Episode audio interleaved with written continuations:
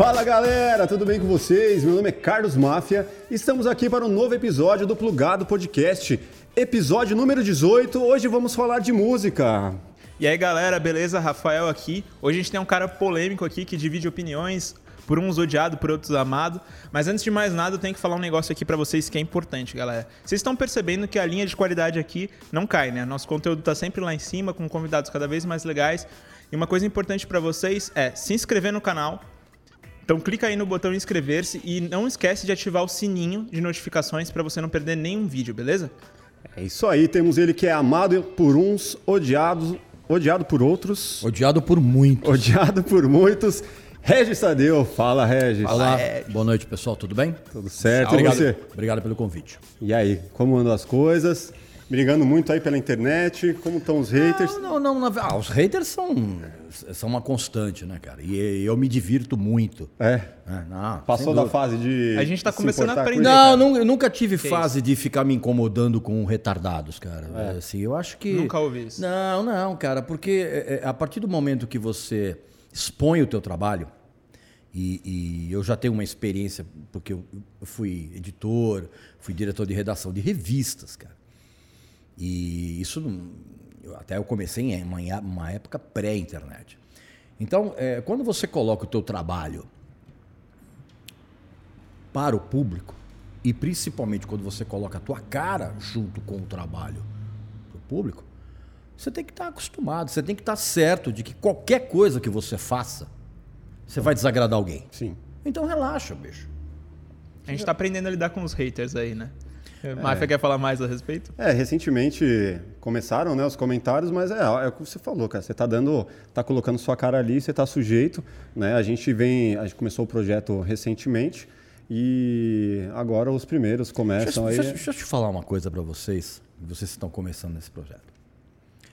Haters, haters, são pessoas normalmente de um, com uma capacidade cerebral muito pequena que leva uma vida medíocre e é a maneira que eles encontram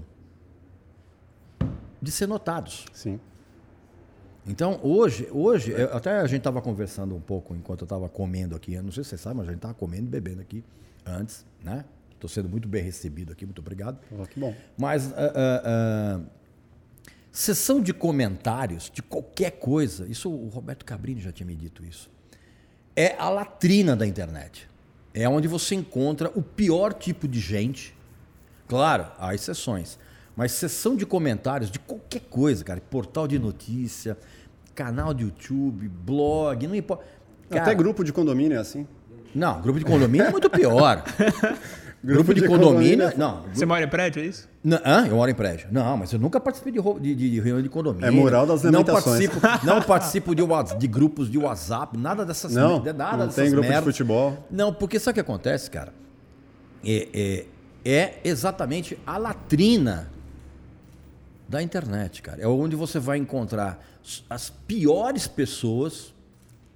Volto a dizer, existem exceções. Sim. Mas é onde você vai encontrar as piores pessoas com as piores eh, opiniões, com os piores argumentos e principalmente com os piores comportamentos.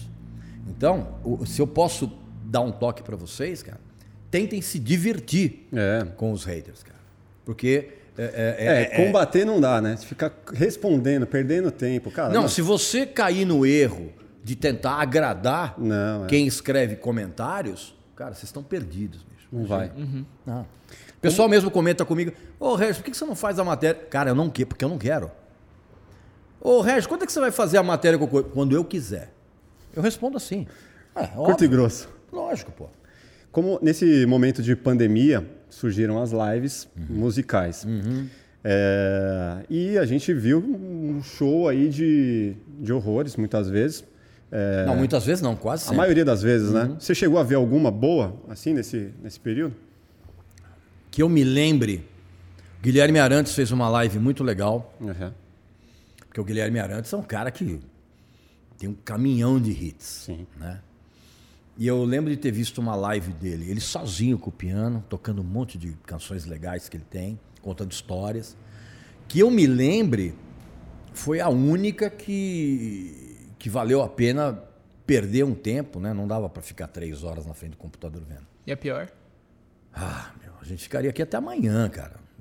Esses sertanejos aí, esses mauriçolas, que esses cowboys aí que só chega perto de cavalo quando anda de carrossel. Uh, uh, live de, de, de, de, pagodeiro desafinado. É, live de gente metida. Não, não é nem funk mais, né? Esse pessoal não faz mais funk. Esse pessoal faz música pop da pior qualidade.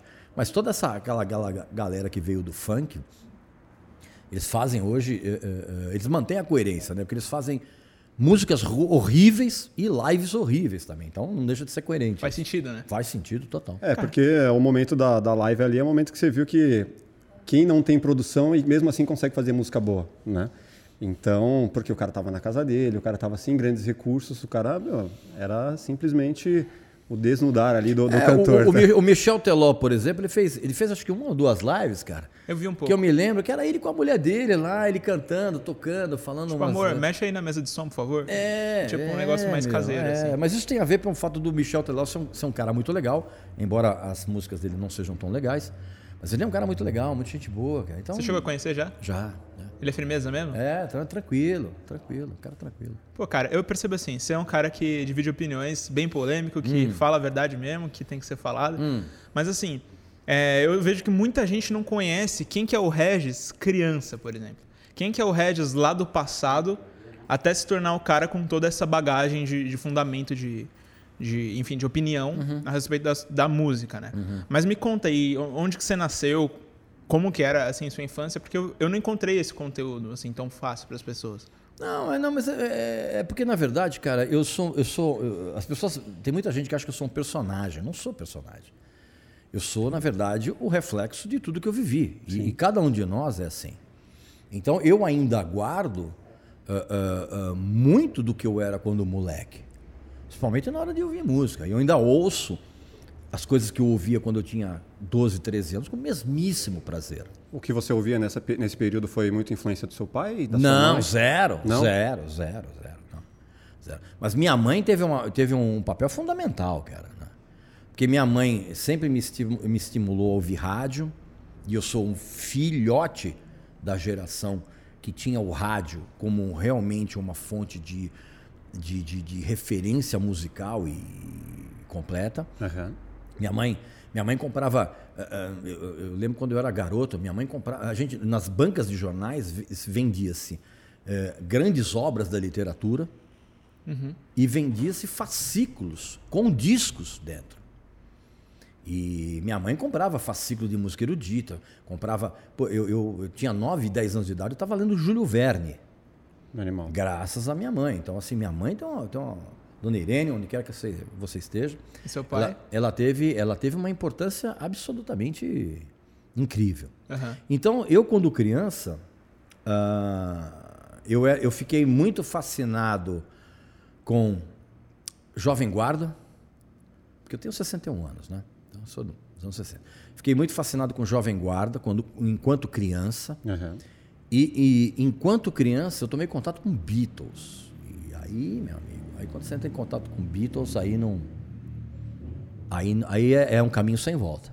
Sim. Né? E aí, evidentemente, que os Beatles abrem portas para várias outras sonoridades de, de hard rock inglês. Eh, foi uma, os anos 70 foi uma época de muita. De, os anos 60 e os anos 70 foram. Vocês se, se, se ferraram porque eu falo muito. Vocês me convidaram aqui, vocês se ferraram. Está aqui para a gente ouvir. Você dá risada, né? Você dá risada. Então, assim, os anos 60 e os anos 70, para uma criança, foi uma época espetacular, cara. Porque você, você recebia a, a, as informações musicais, isso vinha acompanhado com um monte de outras coisas, com literatura, com. E, e isso. É Mas você não acha que daqui a 20, 30 anos vão falar a, a mesma coisa dessa época? Com a, não, não, a evolução da... digital? Não, cara, daqui a 20, 30 anos, assim, as pessoas voltarão a viver em árvores. É, eu ia te fazer essa pergunta. Se, se, você tivesse a oportunidade de avançar 20 ou 30 anos. As pessoas vão voltar. Você gostaria de, de ir lá para ver como está um, um, momento não, musical? Não, eu, eu, eu, tenho quase certeza, porque é, é, é, isso é uma coisa que eu não canso de falar. Uhum. A gente vive um processo de emburrecimento coletivo Eu concordo. animal. Animal. E assim, a cada dia que passa, isso piora cada vez mais. Então, respondendo a tua pergunta, lá no futuro, daqui 20, 30 anos, a- pelo caminhar das coisas, assim, a, a molecada... Pelo andar da carruagem, Não, né? a molecada vai estar, voltou a, vi- a viver em árvores e comer carne crua. A gente vai. O Devil tem uma coisa maravilhosa, que o Devil era uma banda sensacional, que eles tinham uma teoria do Devolution, Uhum. que era a, Desevolução. a, des, a desevolução, a involução. Aham. Então, é, a, a humanidade, ela ia, conforme ela ia avançando, ela ia ficando mais débil mental. Cara, os caras eram visionários, é exatamente isso que a gente vive hoje. Mas, É, mas em contrapartida, né, eu tenho, tenho três filhas, né, filhas pequenas.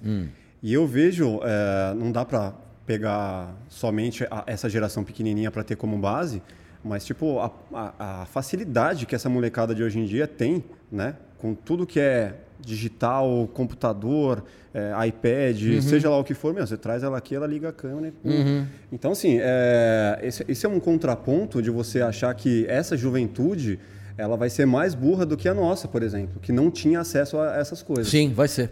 Você acha? Vai ser porque é, é, esse, esse, esse- essa alta desenvoltura que a molecada tem com tecnologia é culpa dos pais.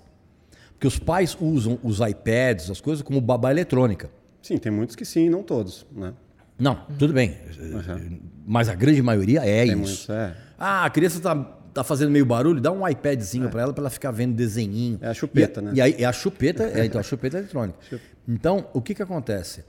Você tem uma molecada que tem um manejo técnico digital muito grande. Mas em compensação, aquilo é uma coisa tão automatizada, tão robotizada, que a criança não sabe muito bem para que, que ela está fazendo aquilo. É meio que automático. E outra, você tem três filhas. Três filhos. Por melhor que você eduque as tuas filhas, elas não estão livres do ambiente da escolinha. Sim. É isso. Das é influências. É influências, esse, é esse que é o problema. Você tem filhos? Graças a Deus não. Bater na madeira aqui. Por quê? Graças a Deus não. Porque eu, eu, não- eu- eu sou um cara muito. Eu sou egoísta demais para ser pai. Eu, eu, eu- como eu, eu saí de casa, eu já moro sozinho há muito tempo. Então, quando você mora sozinho há 40 anos, você desenvolve um tipo de autonomia que não há espaço para eu trazer uma garota para morar comigo ou para eu ter filhos. Não dá, cara, não dá. Você nunca abriu portas para isso? Não, não. Nunca foi o objetivo ter uma família. Não, nunca foi meu objetivo. Mas você nu- nunca sentiu essa vontade? Porque, por exemplo, eu, Zero. eu tive uma eu- tive uma criação muito legal, assim. É, ainda bem que eu pude ter essa oportunidade. Ainda bem. E, e, tipo assim, é, eu, eu tenho vontade de dar continuidade nessa história de, de árvore genealógica. Você, você não sente isso? Não, não. Então será que A, a continu- alguma... a continuidade que eu vou dar Ah. é para quem acompanha meu trabalho. E os quem- seus, pra quem e os seus acompanha- discos? Hã? E os seus discos vão para onde? Ah, os meus discos, se Deus quiser, vão comigo. Vão comigo. Provavelmente eu. Só na eu- memória. É, provavelmente eu vou, eu vou tentar criar um, um mausoléu gigante, ou uma, uma nave interga- interestelar. pirâmide. É, uma pirâmide. e- e- né? Porque Eu não sei, porque de repente eu morro, vou para um lugar onde dá para você ter mais discos ainda, pô. Pô. Tem que comprar tudo de novo? Não, né, cara? Pô, você pode enterrar, né? Sei lá, vai que alguém um dia acha. Não, não, não, eu já, eu já tenho. Eu, eu, eu- Você já tem um plano? Não, eu já tenho plano. Eu vou, eu vou distribuir meus discos entre meus amigos. Legal. Mas são, mas são amigos que valorizam. É, o, Ah, o- né? o outro já levantou a mão ali. ó. É, é, é, são amigos que valorizam os discos. Porque não adianta nada também eu, eu, eu deixar os discos para alguns amigos meus Aham. que vão o- o- o encarar aquilo como um, in- um. Puta, o cara deixou essa merda aqui, se encalha. Não, cara. Eu já, já, já, É igual- já, é já, igual- já tá todo mundo escalado. É igual o cara que gosta de carro antigo, né? E fala pra mulher assim: não, não gastei nada, tipo, baratinho, baratinho. Aí o cara morre, tipo, fica lá o carro, a mulher acha que é baratinho, ah, vende isso aí, qualquer valor. Pô, você tem que. Aí, aí você ressuscita. Pô, Mas assim, você falou, você falou da sua mãe, como ela te influenciou, mas você não tem isso do lado paterno, por exemplo? Não. Não teve? Não. Foi criado não. pela mãe? Não, não, não, não. Meu pai foi uma, uma, uma pessoa absolutamente pusilânime. Foi um... O que, que é isso? Pusilânime é um cara escroto. Não, não, não. Meu pai não teve. Talvez por isso você Na não verdade, ser pai. a, a grande influência do meu pai foi o que não fazer. Meu pai, o- as atitudes que ele teve foram grandes exemplos para mim do que não fazer. Uhum. Então, nesse sentido. E você guardou muita, muita mágoa dele. Não, eu não, eu não guardo mágoa, eu guardo eh, eh, hoje em total indiferença. É. Mas assim, os exemplos terríveis que ele, que ele me deu em termos de educação me mostraram o que não fazer, Uhum. o que não ser. E você acha que de alguma forma isso influenciou na sua memória ou no seu inconsciente de hoje não querer dar continuidade numa família, não querer ter uma família em casa? Talvez. Querer viver sozinho? Talvez. Afastado de Talvez, tudo talvez, talvez, porque é, é, é, o fato de, de, eu, de eu ter tido esses exemplos bem ruins é, me mostraram que a família não é necessariamente ah, a melhor maneira de você adquirir felicidade. Tem gente que acredita nisso. Tem Mas gente... e se você tivesse outra família, por exemplo? Não sei, isso é uma hipótese que não, não dá para você imaginar. Dá. Mas hoje, hoje, hoje, a, a percepção que eu tenho é de que não, você não precisa ter uma família para ser feliz. Não.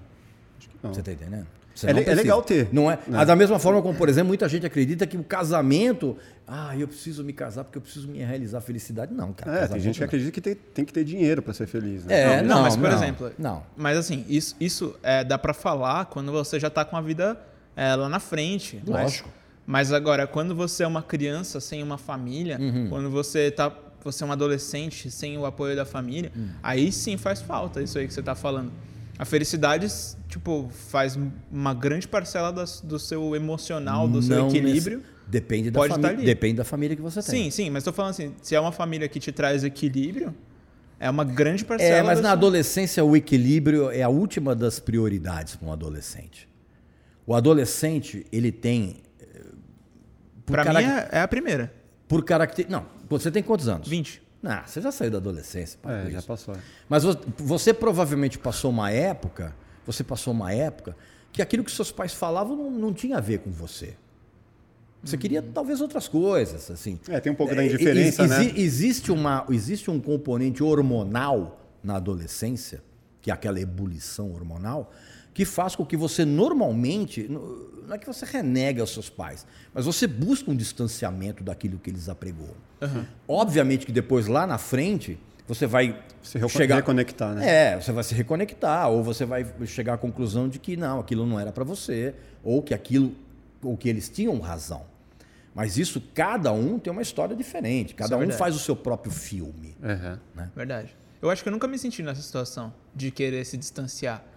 É, talvez eu tivesse um pouco de dificuldade quando, quando meu irmão chegou, assim, tipo, de entender que eu não era mais o filho único, essas coisas. Talvez eu tenha é. passado por esse momento. Pois é.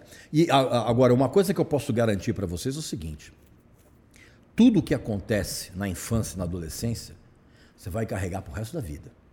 É, Os primeiros sete anos, principalmente, né? Ali a primeira infância é o que. Cara, as duas, as duas primeiras fases, Uhum. do 0 ao 7, do 7 aos 14. Tudo que acontecer com você naquele miolo vai, de uma certa forma, ajudar a moldar o adulto que você é. Com certeza. O que, que aconteceu no seu caso? Prazer pela música e pela literatura. O apreço pelo futebol. Ah, é? Sério? Eu não que sabia você- dessa aí. Ó, Eu fui goleiro a minha vida inteira. Ah, não sabia. não. Caraca. Um conceito de amizade que para mim é quase medieval.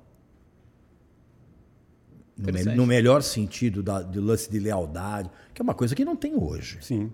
Que não tem hoje. É Ah, eu, absolutamente... eu tenho com quem eu considero amigo, assim. você, vai, você vai ter isso até o momento em que alguém te esfaquear. Aí você vai. Aí, aí talvez você questione um pouco isso. Vamos ver. Ah, você é muito jovem, bicho. Você tem ainda uma vida pela Ué, frente. você falou que eu não sou Sim. mais adolescente, Você- agora eu mudou não, de você ideia. não, você não é mais adolescente. Você é um jovem. É, você tá. Mas não adolescente. Não, que cara. aqui você eu tá, sou- eu tá tô com sempre- 20 anos, bicho. Eu sou- tô sempre sendo tirado de jovem aqui. Não, Ah, mas, você é mas, mas, velho. cara, mas existe a criança, adolescente e jovem. Ah, o, o jovem é depois. Lógico. Pra mim, né? adolescente é a mesma coisa que Não, jovem. claro que não. Imagina. Não. E o que, que você acha do adolescente de hoje? Um perfeito retardado. Eu me incluo? Não sei, eu não te conheço. não te conheço, pode ser. Aham. Se eu te falar que eu gosto de Greta Van Fleet, você, você vai... Você vai... Não, eu vou apenas dizer que você é um, você é um cara facilmente enganado. É, por quê? É. Porque o Greta Van Fleet, na verdade, é um pastiche de Led Zeppelin feito para exatamente cativar gente que não conhece Led Zeppelin. e gente que quer de uma certa forma mostrar que é rockista, não é nem roqueira, é rockista, e embarca nessa onda. Justo. É, eu costumo dizer que o Greta Van Fleet é, é, é a versão roqueira que, é, de, do Restart. É, cara. Porque você pode, você pode reparar que existe, ali existe um, um conceito estético dentro do Greta Van Fleet, que é justamente para cativar quem sente falta do som do passado. Uhum. As próprias roupas, negócio de bata, bata indiana, o, o, o, vocalista lá que parece o Marquinhos Moura, o cara vai pro, pro palco de chinelo e meia, cara. De, de, de sandália. Chinelo. Tudo uma questão de identidade ali, né? Você tá entendendo, cara? Então ali, tudo ali, e isso é que as pessoas precisam entender, cara, que tudo ali, tudo que entra na indústria é maquiavelicamente programado para ser embalado como um produto para um determinado mercado. E hoje a gente tem o underground, por exemplo, aqui no Brasil. A gente tem várias bandas aí. Você conhece Super Combo, Scalene. É... Scalene teve aí, inclusive, no episódio anterior. Você está tá acompanhando essa cena de bandas? Cara, eu tenho um programa de rádio só disso. Chama-se Rock Brazuca, que vai ao ar toda. Eu vou fazer meu, meu merchan aqui. Pode fazer. Que vai ao ar todo sábado, às três da tarde, e tem uma representação na madrugada de quarta-feira, às duas da manhã, na Rádio USP, 93,7 existe hoje uma riquíssima cena de rock no Brasil, que não é representada por essas bandas que você falou. Tem coisas muito mais legais que isso. Mas que, evidentemente, não chega no, no mainstream, vai continuar sempre no underground. Aliás, o rock nunca foi mainstream. Com exceção dos Beatles e. Talvez, aqui no Brasil, talvez do Queen. Mas nunca foi mainstream. Uhum. Nem as principais bandas Titãs, Skank, esse rock eles nacional aí, eles tiveram Eles tiveram momentos de altíssima exposição, principalmente nos programas de televisão dos anos 80, dos anos tipo 90. Perdidos da Noite? Não, Perdidos Chacrinha. Noite. Chacrinha não, Perdidos da Noite. Perdidos da Noite não tinha audiência. Era, o programa era sensacional. Mas a grande referência, o grande o grande alvo nos anos 80 era você tocar no Chacrinha. Uhum. Quando a banda tocava no Chacrinha. Estourou. Não, cara. Você. Na segunda-feira você já tinha uma agenda de show, nego lig... gente ligando para você, falando, pra banda, falando, meu. Que e, assim, que, e, que e, ali no, banda, e ali assim, no Chacrinha, você tocava no Chacrinha você, quando você pagava, a gravadora pagava. Pagava? Lógico, claro. Era ao vivo ou não? Não, não acompanhei. Não, playback, não? playback, playback, playback, playback. Mas nem a voz.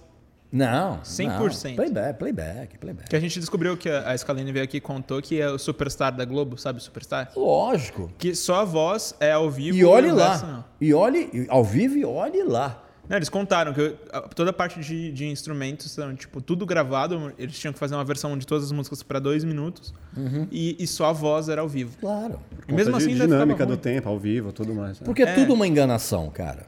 Assim, é, é, é, o que as pessoas precisam entender é, não há nenhum problema de você fazer playback, desde que você avise que é Sim. playback. E a gente tem hoje, evidentemente, em vista daquele retardamento mental que a gente vê, gente que vai a shows de playback e acha que o pessoal está tocando ao vivo. E paga caro ainda, né? E paga caro. Paga como se e, e, acha, e acha maravilhoso. Que que Ai, mas ele canta demais. É impressionante a voz Como dele. fica perfeito. É, cara, olha, parece DVD. Cara, se você vai num show e o som parece DVD, pode ter certeza que é um DVD. O que, que você acha desses programas musicais que, que tem essa premissa aí de trazer novos talentos? Mentira. Não acredito em nada. Isso é mentira, cara. O que interessa para a emissora é a audiência do programa. Você acha sinceramente que pessoal do The Voice estão preocupados em, em, em encontrar em alguns, não, encontrar alguns alguns novos artistas que vão revigorar a música brasileira? Claro que não, cara. O que, que eles querem no final? Audiência. É, audiência. A audiência do programa. Acabou. Acabou. Acabou o programa? Tchau, bicho. Pergunta pro pessoal do Scalene, dessas, bandas aí que. É, alguns assim saíram um pouco dessa dessa dessa régua aí, né? Me dá um nome. Ah, o, o Tiaguinho, por exemplo. É um ah. cara que nem ficou entre os finalistas lá. Ah. E, pô, tá aí no, no onde tá, né? O, ele tem um certo sucesso. Cara, não, o Tiaguinho, o Tiaguinho, não. Nem, não, não, não, não, não, não, não, O Tiaguinho não saiu do programa para uma carreira solo. Não, ele, saí, ele foi. Saíram com ele, né? Ele não ganhou. Sim. E aí depois E ele teve aí- a oportunidade de entrar no, no, no Exalta Samba. Não, não é que ele teve a oportunidade. Colocar legal, não, sei lá. lógico, meu. Ah, os caras vinham. Os caras. O, É, o Exalta lá- Samba não tava em alta, né? Não, não, É, não, não, não, não. O, o- o grupo tava sem um cara, sem um, um, Tinha saído o vocalista. Krigor, é. É, o Krigor saiu. E eles precisavam de um pagodeiro bonitinho. É, encontrou. Juntou a fome Cara, com a vontade de comer, né? lógico, meu, lógico. Precisavam de alguém pra ser a cara da banda, cara bonito. não, é não é que precisava ser a caramba, precisava de um vocalista que Mínimo- mantivesse o público feminino hormonalmente ativo. Exatamente. É assim que funciona, cara. E tem muita banda Então, assim. mas né, assim, se, se ele não tivesse sido revelado naquele programa, Hum. talvez ele não tivesse, não tivesse tido a oportunidade de entrar no Exalta Samba. Não é que ele foi revelado. Se ele não, Não. tivesse a oportunidade de ter aparecido. É, tipo ali, ah, foi é, um. Porque uma coisa é você, você ser- revelado num programa, outra coisa é você aparecer. Sim, ele apareceu, né? Ele É. teve o momento dele ali e chamou a atenção. Pô, querendo ou não, ele foi beneficiado. né? Sim, sim, claro. A Agora- exposição dele É. rendeu algo que depois virou essa carreira solo horrorosa que ele tem. E, e- e ele canta mal, né, cara? Vamos combinar, né? Thiaguinho? Pô, pelo amor de Ah, Deus. cara, eu vou te dizer que eu curto. Né? Não, é, pois é, por isso que você tem 20 anos e fica impressionado com Greta Van Fleet. Você fica impressionado com qualquer coisa. Cara, deixa Qual- eu te dizer. a- Deixa, deixa, eu- Ok? quem é desse universo samba, é, pagode, que não, você... esquece pagode. Samba é uma coisa, pagode é outra. Sim. São dois universos. O- o- o- Mas quem... que- é, não, quem, quem é no legal? pagode você não curte ninguém. Não, zero. Zero? Zero. Quem é legal? Zeca Pagodinho, Zeca Pagodinho é Arlindo, topzera. Arlindo Cruz, que infelizmente está doente, mas está citado. Sim. Você acha que ele volta? Não, não volta. Sinceramente, eu vou ficar muito surpreso se voltar. Jorge Aragão Sim, e Dudu Nobre. sim. É, o Dudu. Dudu Nobre já é uma nova geração, entre É, aspas, né? você tá Então, entendendo? é. E aí tem o- alguns outros grupos. Fundo de desse- quintal você não curtia? Não, claro que não. Não, nem os primeiros... Zero, zero. Os caras falam, ah, raça negra. O único que poderia ter mantido a sua carreira como grupo de samba era o Raça Negra. Você pega o primeiro disco do Raça Negra, é um disco de samba. É, mas Aí era depois- mais não. swingado, né? Era Não, uma outra não, pegada é. mais violão, É, tipo, não, não, não, aí- uma é, marcação, não, né? Não é os originais, originais do É, samba. então. cara. E o arte pe- popular? Hã? O arte O popular. arte popular tem uma fase muito boa, cara. O arte, po- não, o arte popular, o arte popular não tem fase boa. Cara, aquela, Ah. aquela fase daquele acústico MTV, Não, não. super produzidão lá, você não curte? Não, não. Quem é, o, quem é o cara bom lá é o Leandro Lerrat. É, o Leandro Learte, a gente tá tentando trazer ele aí. Ele é Leandro foda, Lerrat- né? O Leandro Lerrat é um cara diferenciado como compositor e como artista Sim. dentro desse meio. O que, que você vê nele?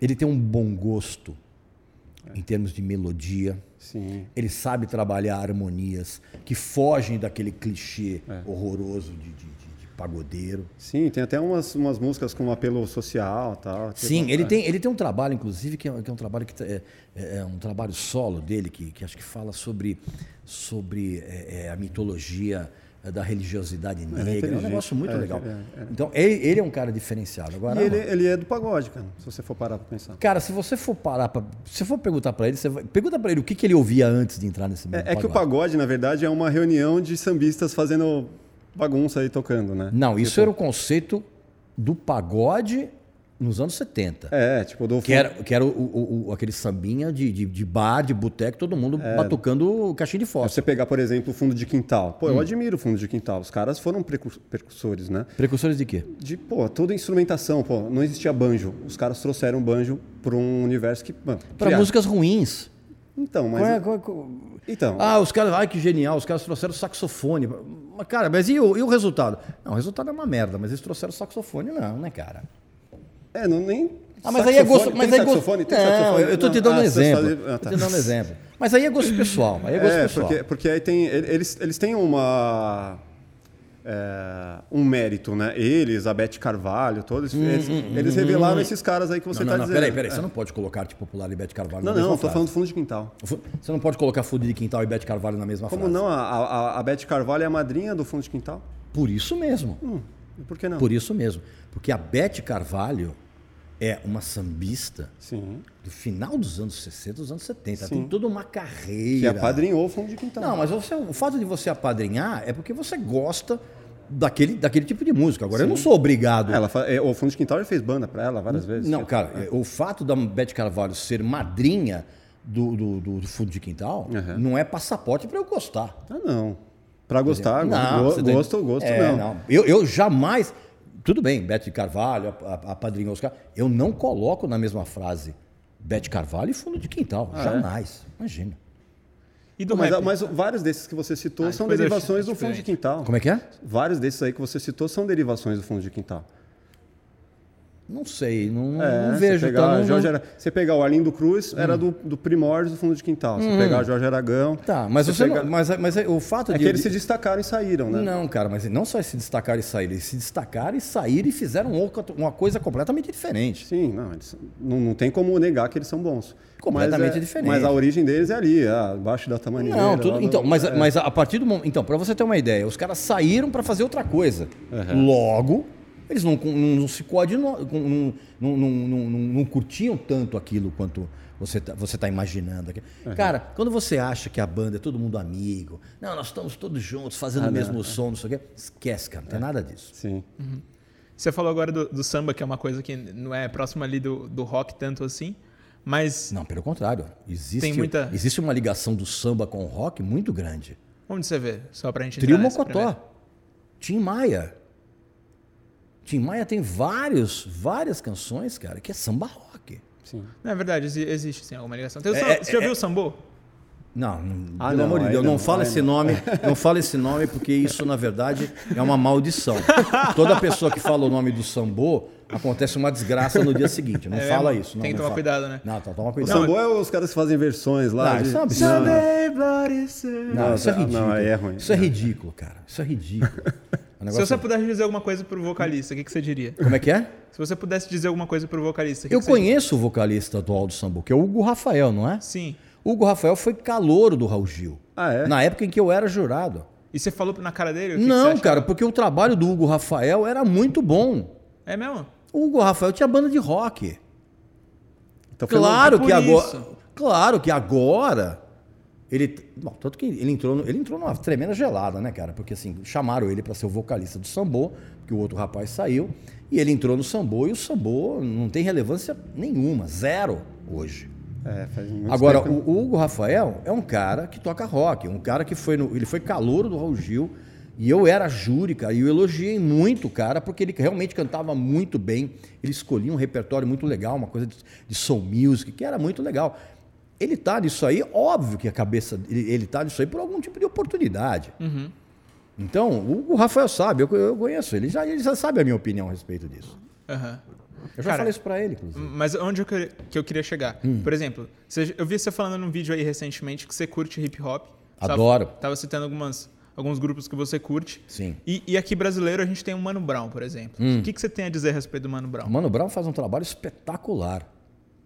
Não só com os Racionais. Ele lançou um disco solo que é o Bug Night. Muito bom. É espetacular o disco. Eu vi dizer que ao vivo não é tão legal assim quanto. Eu vi ao vivo e achei que é legal. Sério? O show que eu vi foi bem legal. Qual que você foi? É Lola Palusa? Não, foi num, num show numa casa noturna aqui em São Paulo. Não vou lembrar agora.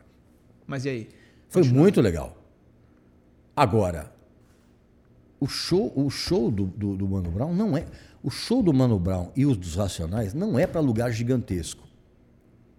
Porque, que, que nem, por exemplo, Lula Palusa é um tipo de festival.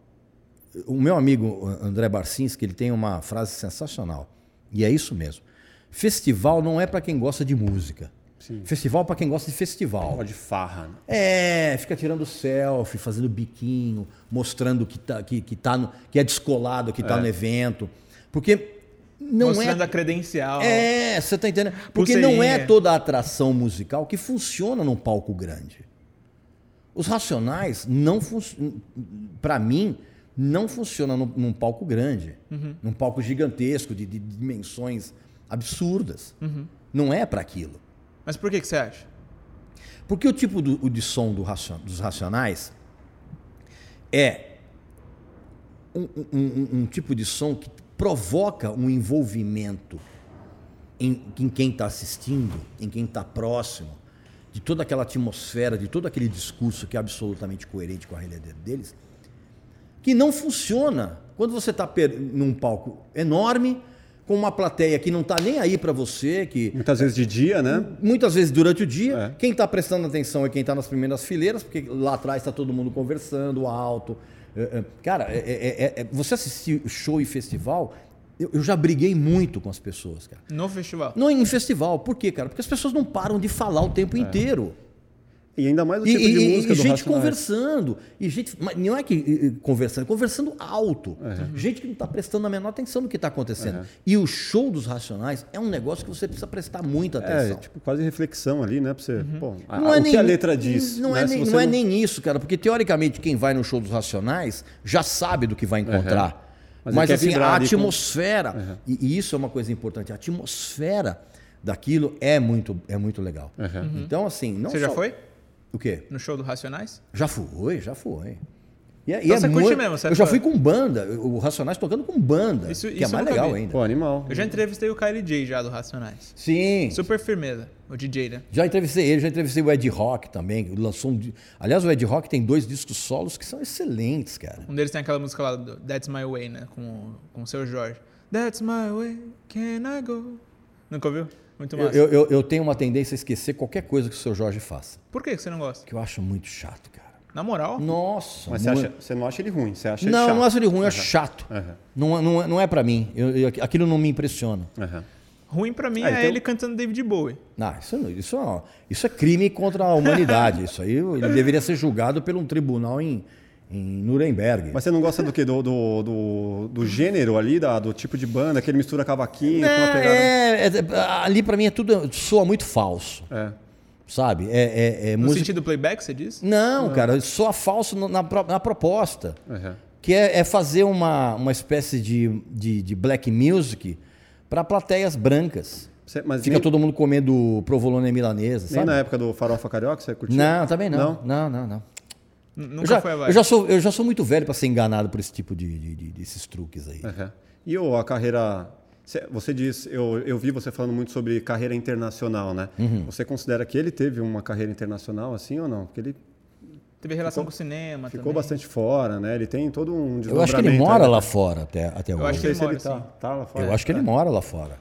Ah, eu, eu diria que ele teve uma carreira internacional pequena, porque ele fez participação em vários filmes.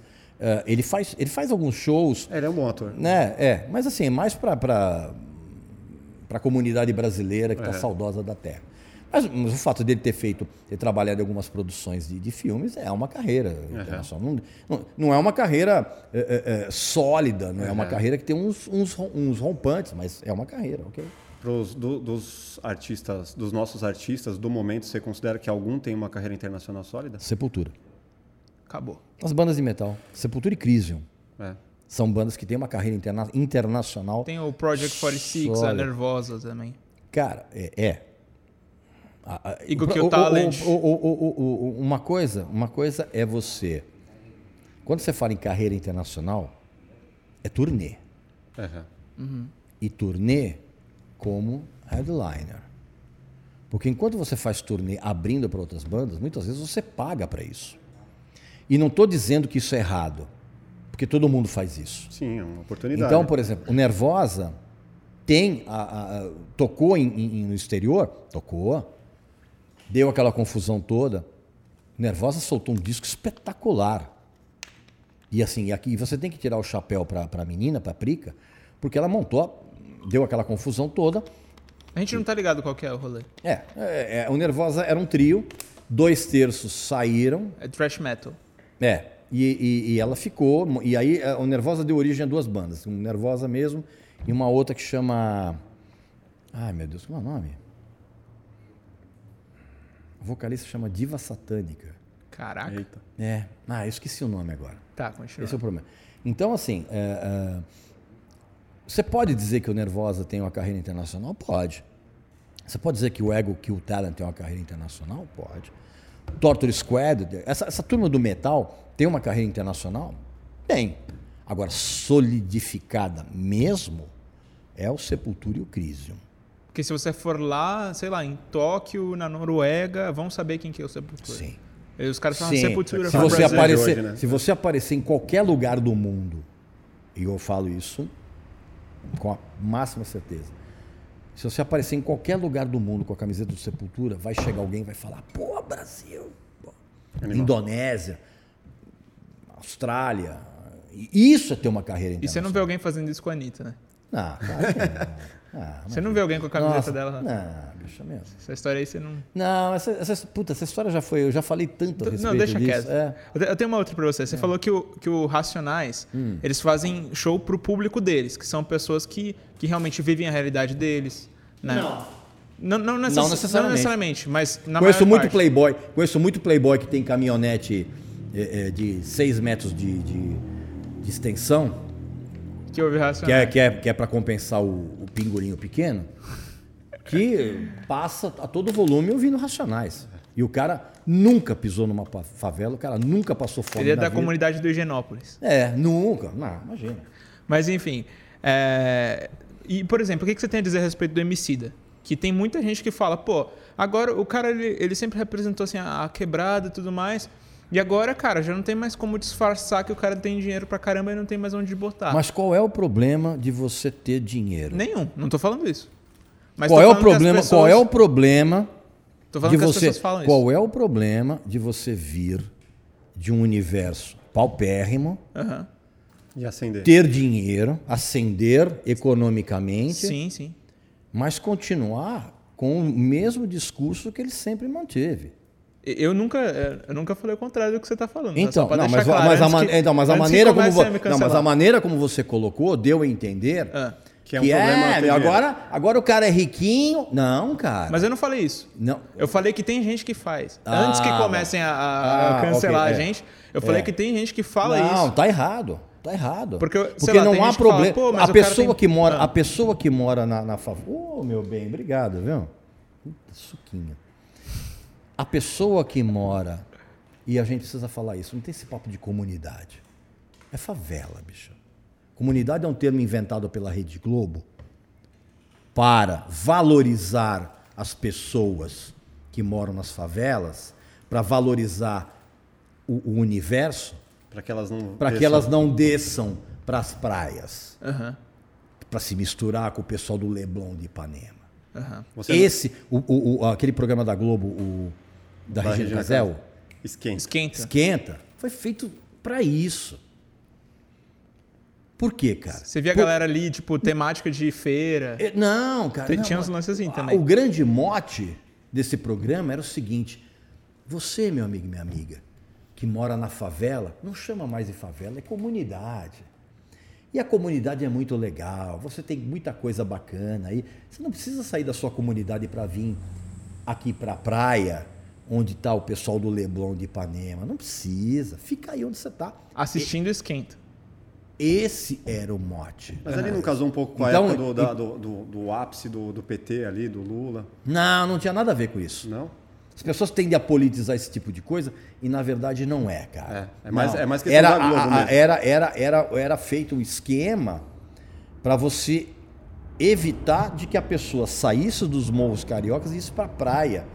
Porque a praia é o local onde não há divisão. Sim. Não pode haver né? divisão. Democrático. E se você perguntar para qualquer desses Mauriçolas, desse pessoal riquinho de Ipanema, Leblon e Copacabana, se você perguntar para todo mundo ali falar, escuta, a gente vai criar uma possibilidade de fazer com que o pessoal não venha do morro para cá, você topa? 95%. Fazer uma área VIP na praia. É, cara. Como você não pode fazer a área VIP, o que é que você faz? Você faz um programa para manter o pessoal lá. Faz sentido. Ô, mas, mas em relação ao Emicida, tipo, eu tô, eu tô falando isso, mas porque, assim, é, se o cara meter hoje comprar uma Ferrari, vão, vão, tipo, vai ter público, não tô falando eu, viu, gente?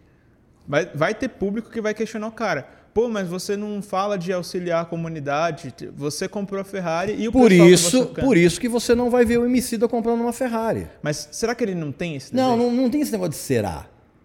Ué, por que não? Não, por que não, cara? Porque isso é uma- você está levantando uma hipótese que. que- que- Ah, tá na cabeça dele, né? Não, Será que ele não tem vontade? Não, não sei, Porque cara. não tem problema chama o Emicida, chama o Emicida aqui e pergunta pra ele. Vou- eu tô tentando. Porque você está conjecturando um negócio. É. Você está tentando colocar no cara uma pecha que na verdade muitas vezes nem é real. Talvez o cara. Eu, eu não tô tentando, tô falando Não, que existem esses sei, pensamentos eu na sei, sociedade. Eu sei, cara, mas aqui o que Não você sou tem, eu que tô O que criando. você tem que entender é o seguinte: não adianta você falar, ah, mas e se, o- e se o MC da comprar uma Ferrari? Cara, se ele comprar uma Ferrari, ele vai ter que arcar Hum. com os efeitos dessa atitude. Sim. Assim como se ele não comprar também. Assim como se ele não comprar. E, exato. ah, eu quero pegar a grana e. Que nem, por exemplo, ficaram metendo pau no Emicida quando ele montou uma. uma uma confecção de Ah, É, laboratório fan- Inclusive, eu tô usando aqui pra vocês verem como eu gosto, Roupinha contra. Playboy, não sei o quê. Cara, você não sabe quem ele contratou pra fazer a. a Exato, tipo, ele coisa. quer pagar com dignidade a pessoa que tá exato, produzindo a roupa. Que inclusive eu tô exato, usando bicho. vocês verem Então- que eu não odeio Messi. Então, então é, precisa. é, é, é, cara, nunca peça desculpa. Não pede desculpa. Eu não pedi desculpa. É, então. Não, mas Só assim, tô mostrando. É, quando a gente. é, isso é uma coisa que. aliás, essa, essa cultura de cancelamento é um negócio absurdo, assim, porque eu vi muita gente pedindo desculpa porque falou algumas coisas. Desculpa, pô, nenhuma. É, Então, o que acontece é o seguinte: é, não dá para você conjecturar isso. Eu acho que cada pessoa ela responde pelos seus atos. Sim. Então, se, se, se você encontra, se você tem uma pessoa, não importa quem seja, que prega uma coisa e vai fazer uma outra coisa completamente diferente, Sim. você vai cobrar da pessoa. Eu falei, peraí, É bicho. coerência. Peraí, bicho, cadê a coerência disso aqui? É. Cara, mas isso aí é na, na sua própria família, não precisa ir tão longe assim. Você, você tem uma família que veio de uma origem humilde e de repente você consegue comprar alguma coisa, alguém da sua família tá, tipo, tá, tá falando pra você, pô, como assim, velho? Tipo, você tá comprando. cara, Quem mora, alguém- quem alguém mora na criticar, favela, velho. É. quem mora na favela quer sair de lá. É. Óbvio. Eu acho, né? Eu, por exemplo, tem muitos artistas, por exemplo, que eu detesto a pessoa e faz o trabalho legal. Tipo, Tipo, quem? Teddy Nugent, por exemplo. Fala mais. Ah, deixa eu- Brasileiros, brasileiros. A brasileiros, gente que eu detesto que faz um trabalho legal, Djavan. Por que, que você detesta Porque ele? Djavan, Djavan foi muito mala. Eu fiz uma vez uma entrevista por telefone com ele, foi muito mala. muito mala. Lazer? Pra cacete. É. E eu, e eu tenho um problema com gente blazer, cara. Aham. Sabe? E o Djavan tem, não, não o- os discos atuais, mas exemplo, os dois primeiros discos do Djavan são muito bons. É. O Djavan, quando ele surgiu, por exemplo, antes de gravar o primeiro disco, ele, eh, ele tinha faixas eh, eh, que eram colocadas nas novelas. Sim. numa época em, a- em que a trilha de novela lançava artistas novos. Isso é maravilha. Essas trilhas eram maravilhosas. Então tem gente aqui, por exemplo, é, o caso, eu, não gosto pessoalmente do, do, do Djavan. É, eu tive uma, uma experiência ruim com o cara. E os dois primeiros discos do Djavan são legais. Depois, quando ele estourou com Lilá e Samurai, aí virou. Virou festa. É, virou. É, aí, aí eu tô fora.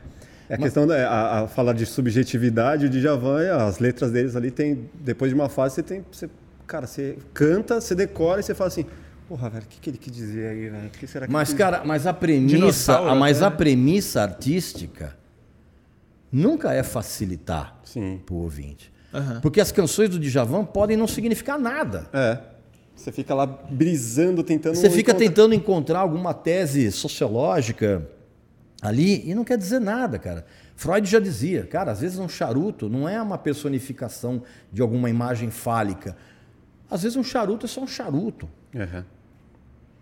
Pode ser. Eu, eu, eu vi é, recentemente um vídeo seu, antigo até, é, num- você num programa de TV com um grupo de funk lá, de meninas, tequi, tequileiras. se não- se Sim, Tequileiras do engano. Funk. E- Cara, isso viralizou de um jeito incrível. E o Rodolfinho, o MC Rodolfinho. MC Rodolfinho, coitado. Cara, tipo assim, eh, você falou ali, cara, tipo, assim, deu, deu, deu, deu uma certa dó, assim, da, da galera, né?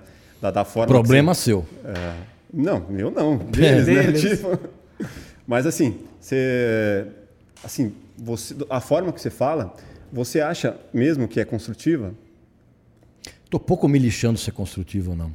Qual que é a intenção? A minha intenção é oferecer a minha opinião e embasar essa minha opinião em argumentos que façam a pessoa pensar, a pessoa que está assistindo pensar. Mas você acha que com esse tipo de opinião você consegue fazer alguém pensar ou você consegue ser ela simplesmente ter ódio de você? Não, cara, eu, tô muito pouco preocupado. Aliás, estou zero preocupado com o que a pessoa vai pensar de mim.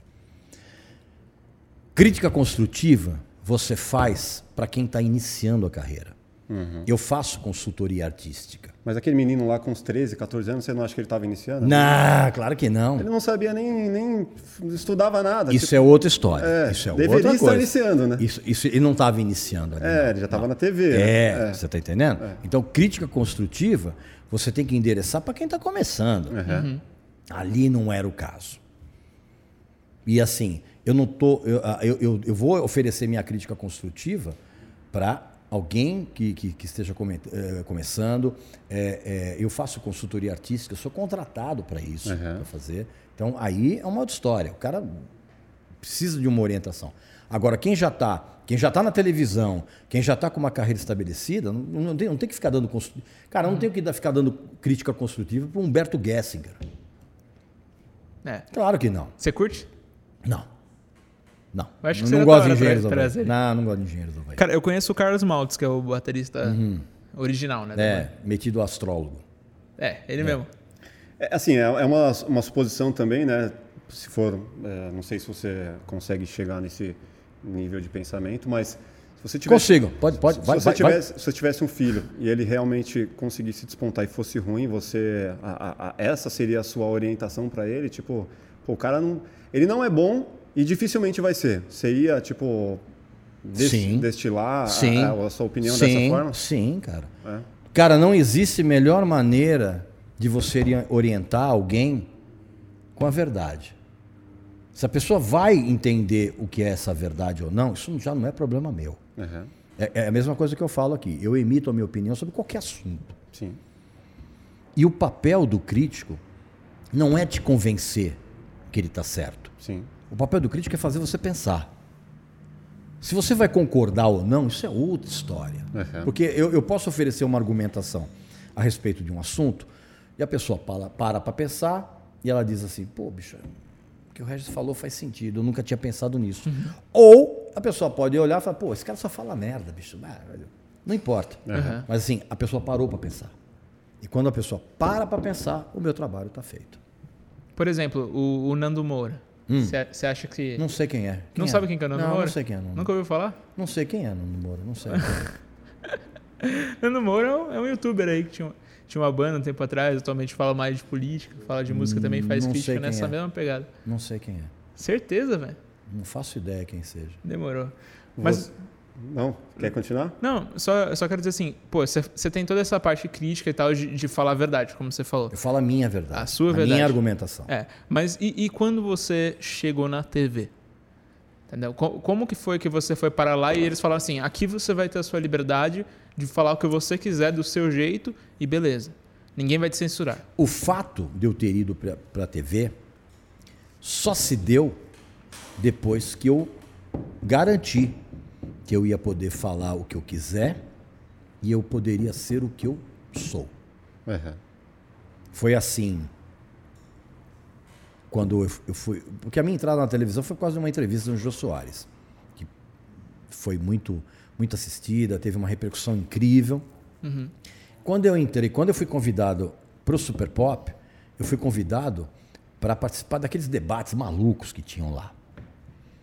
E em nenhum momento alguém chegou para mim e falou assim: Ó, oh, você vai precisar pegar um pouco leve, isso aqui. Não, cara, porque os caras me chamaram exatamente para aquilo. Já para botar a lenha na fogueira. Já. Eles, perceberam pela própria entrevista que eu fiz com o Jô, que eu falei um monte de, de, de- coisa para ele. Inclusive, eu falei pro Jô que o Jô tava louco. Fiz um, fiz Manda, um- manda o papo. É. E aí, nessas minhas. Eu fiz. eu- eu- foi uma coisa muito maluca, porque assim, eu fui pro Super Pop, eu lembro nitidamente disso. O Super Pop fazia duas gravações. Aham. Uma às oito e meia, que era gravada, e depois a Luciana trocava de roupa e fazia o programa ao vivo às 10. Uhum. E eu fui para fazer um debate do programa gravado, e eles gostaram tanto que eles falaram, cara, você não quer ficar aqui para fazer o ao vivo. É, fazer ao vivo, tive que trocar de camiseta. E aí depois me deram aquele quadro onde eu quebrava os discos lá, que não era nenhuma novidade, o Alfredo Tipo Borba. o João Gordo. Não, o- muito mais antigo que isso, cara. Será porque- que, você acha que ele se inspirou em você? Não, não, na verdade... Que ele o- quebrou o disco de Charlie Brown, né? Que deu aquela. deu aquela treta. É, não sei. Mas assim, essa coisa de quebrar discos é uma coisa muito antiga. É. Vem do, do, do, do do- do Alfredo Borba, veio do Flávio Cavalcante. Não, não é novidade zero. E aí, eu fiquei lá no Super Pop e depois eu fui chamado para o Raul Gil para fazer parte do júri. E a condição que eu falei para o Raul Gil foi a mesma para a Luciana. Vou poder falar o que eu quiser? Não vou precisar fazer personagem? Ok, eu estou dentro.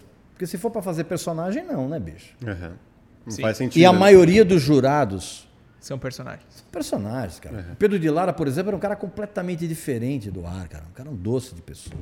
José Messias, por exemplo, que o saudoso José- José Messias, que fazia o papel de jurado mal do Raul Gil, era um, do- era um doce de pessoa. Ele ficava mal quando ele tinha que fazer o papel de jurado. E aí o Raul Gil trouxe quem? Um cara que fala mal e maravilhoso. Tá zero, zero remorso. Imagina. Até pra criança você não tem remorso nenhum? Não, zero. Não? Zero.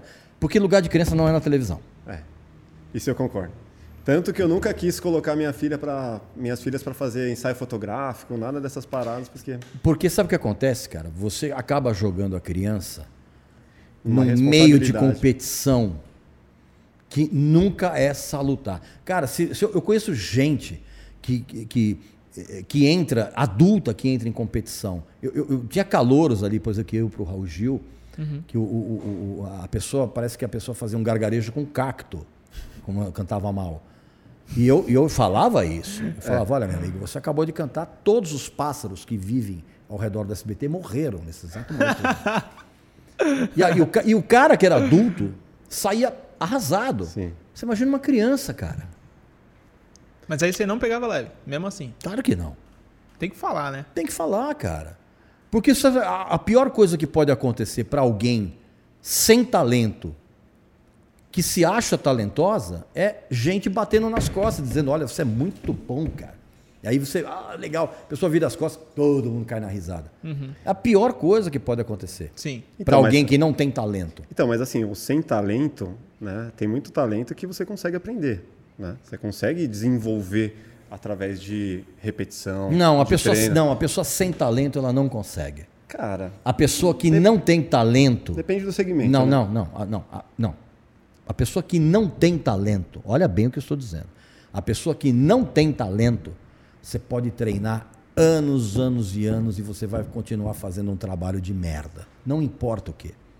Agora, se você tem um mínimo talento, um mínimo, uma mínima identificação com aquilo que você se propõe a fazer, aí sim, com muito treino, com muita dedicação, com muita abnegação, você pode desenvolver o seu trabalho. É, então, porque muitas vezes, muitas Agora, vezes, sem talento, não. muitas vezes o talento ele é substituído pela força de vontade da pessoa, né? Então assim, você pode não, ser um cara, mestre. não, não existe Mas- força de vontade sem talento. Então, Você tem que ter um. Cara, você tem que ter um. Cara, olha o que você está falando. Se você está falando sem talento, Não, não. é zero é talento. zero talento, mas quem é zero talento? Tipo, zero talento, a não ser que o cara seja eu, tipo, sou, tenha- eu sou, eu tenho zero talento para jogar beisebol. Você, você já tentou? Nunca tentei, mas eu Então, sei pode ser disso. que você tenha. Não, eu sei disso. Eu sei disso. Eu não entendo as regras. É, mas é só estudar. Não, claro que não. É, se você tiver um bom treinador- Cara, eu posso ficar debruçando, debruçado horas e horas em manuais de beisebol, não vou Não, entender aquilo. talvez agora não, mas na sua infância pode ser que você muito, muito pouco, muito pouco provável. Eu tava Mas muito, tava muito se a viciado pessoa- em futebol. Se a né? pessoa tiver esse mindset desde o começo, ela com certeza já fechou as portas para ela ser melhor.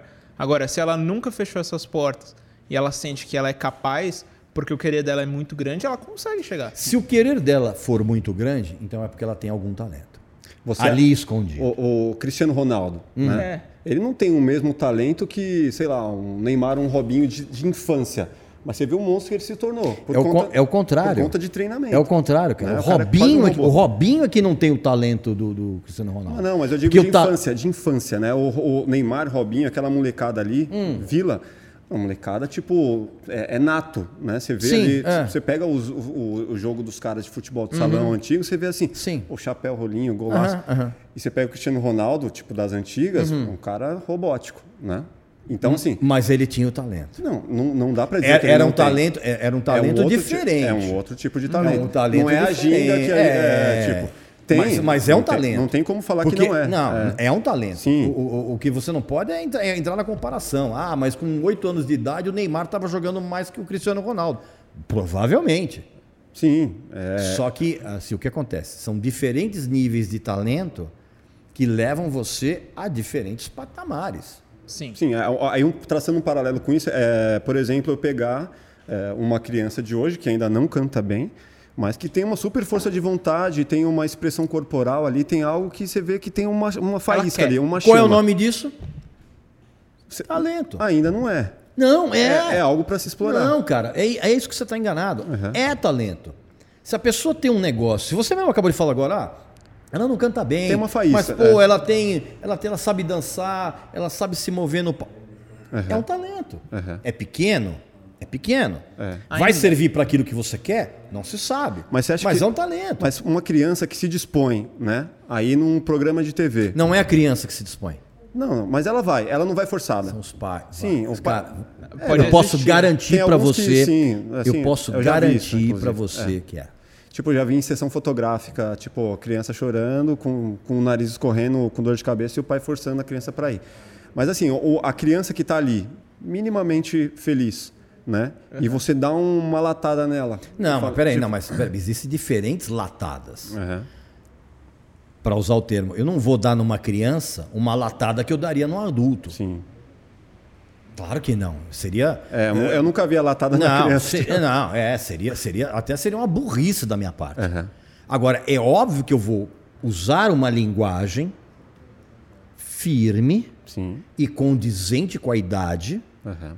Para emitir a minha opinião. Sim. Agora, se é um marmanjo de, de 20, 35 Aí anos... tem que aguentar. Não, Não, é, aí lógico, esquece, é. Lógico, né? claro, não, imagina. Você não pode usar a mesma, mesma abordagem. Aham. Mas você, por exemplo, voltando no- no- na questão MC Rodolfinho lá, nem sei. é, é, eu conheço, né? Ele mora lá, lá perto, inclusive, de onde eu moro. Mas assim, aquilo ali teve alguma repercussão para você depois de, pô, ao vivo você foi lá e arrebentou o moleque e tal, tipo. O, o que é muito curioso é o seguinte, cara. E aí está o poder da internet. aham. O programa foi, quando foi ao ar, teve repercussão zero. Zero. Até porque era, sei lá, Gazeta, não, sei o Não, que era na Rede era- TV. Rede TV. Era Rede TV, nove e meia da manhã. Aham. Quando o programa foi ao ar, repercussão zero. Aí vem a internet. Ninguém comentou, nada, nada. Passou batido. É. Oito meses depois, alguém colocou isso no YouTube. E aí, E fizeram matérias, né? e aí, bicho, e aí viralizou de um jeito. E o mais incrível de tudo é que eu passei a ser sempre cumprimentado pela minha atitude. É. Porque eh, já me falaram isso várias vezes, cara. Eu ali eu representei o que muita gente gostaria de ter falado, mas não tem a coragem de fazer. Aham. Que é ir num programa com atrações pseudo-musicais. As atrações se apresentam e quando terminam, a apresentadora do programa vira para mim e fala assim: "Pô, mas você não vai aplaudir?" Eu falei: "Claro que não, mas isso é uma porcaria." Quem teria coragem de fazer isso? Parecia o Mano Brown no, no, no comício lá do, do PT, véspera de eleição. Que... Cara, quem Tô ligado esse vídeo. Quem? Imagina, imagina se alguém, se alguém vai na, hoje vai no programa da Fát- Fátima Bernardes e aí tem uma apresentação horrorosa, sabe? Tipo de um Diogo Nogueira da vida. E o cara termina de fazer, aí fica todo mundo. Aí, te- aí o, o- o cara tá fazendo o programa, que os convidados se levantam. Fica, sabe? Uma falsidade isso, bicho. Isso é uma falsidade absurda. Até sair do- do- da, da câmera, desculpa. Você viu aquele lá Ah, da... desculpa o quê? Você tá assistindo aí? Vai Ah, lá. ele pediu desculpa, ele pediu É, pediu desculpa aí. É. Acabou de falar da contradição. É, exa- eu vou ficar pedindo desculpa porque eu mostrei a minha pança aqui. Você viu, teve também aquela da, da Maluma Galhães lá. Você, você viu que ela passou vergonha lá na Fátima Bernardes? Porra, bicho. Eu não vi essa aí. E todo mundo achando o máximo ali. Não, mas Cara, ela se eu falou um tivesse, negócio, ela se eu falou- tivesse lá, Isso é pra quem tem preconceito e acha que samba não é pra branco também, uma coisa assim. Putz, Max, cérebro do tamanho de um alpiste.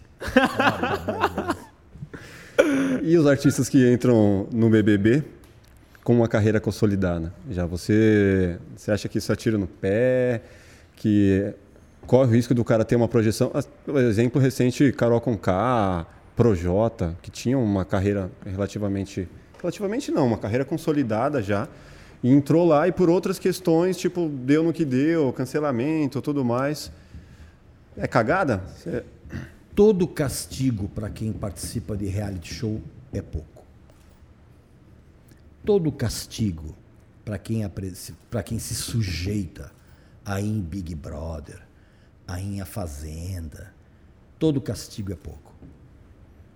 Porque o cara, a, pessoa que se sujeita a ser cúmplice de de atrações que são as mais abjetas da história da televisão brasileira. Aquele é um desserviço à inteligência mediana de qualquer pessoa.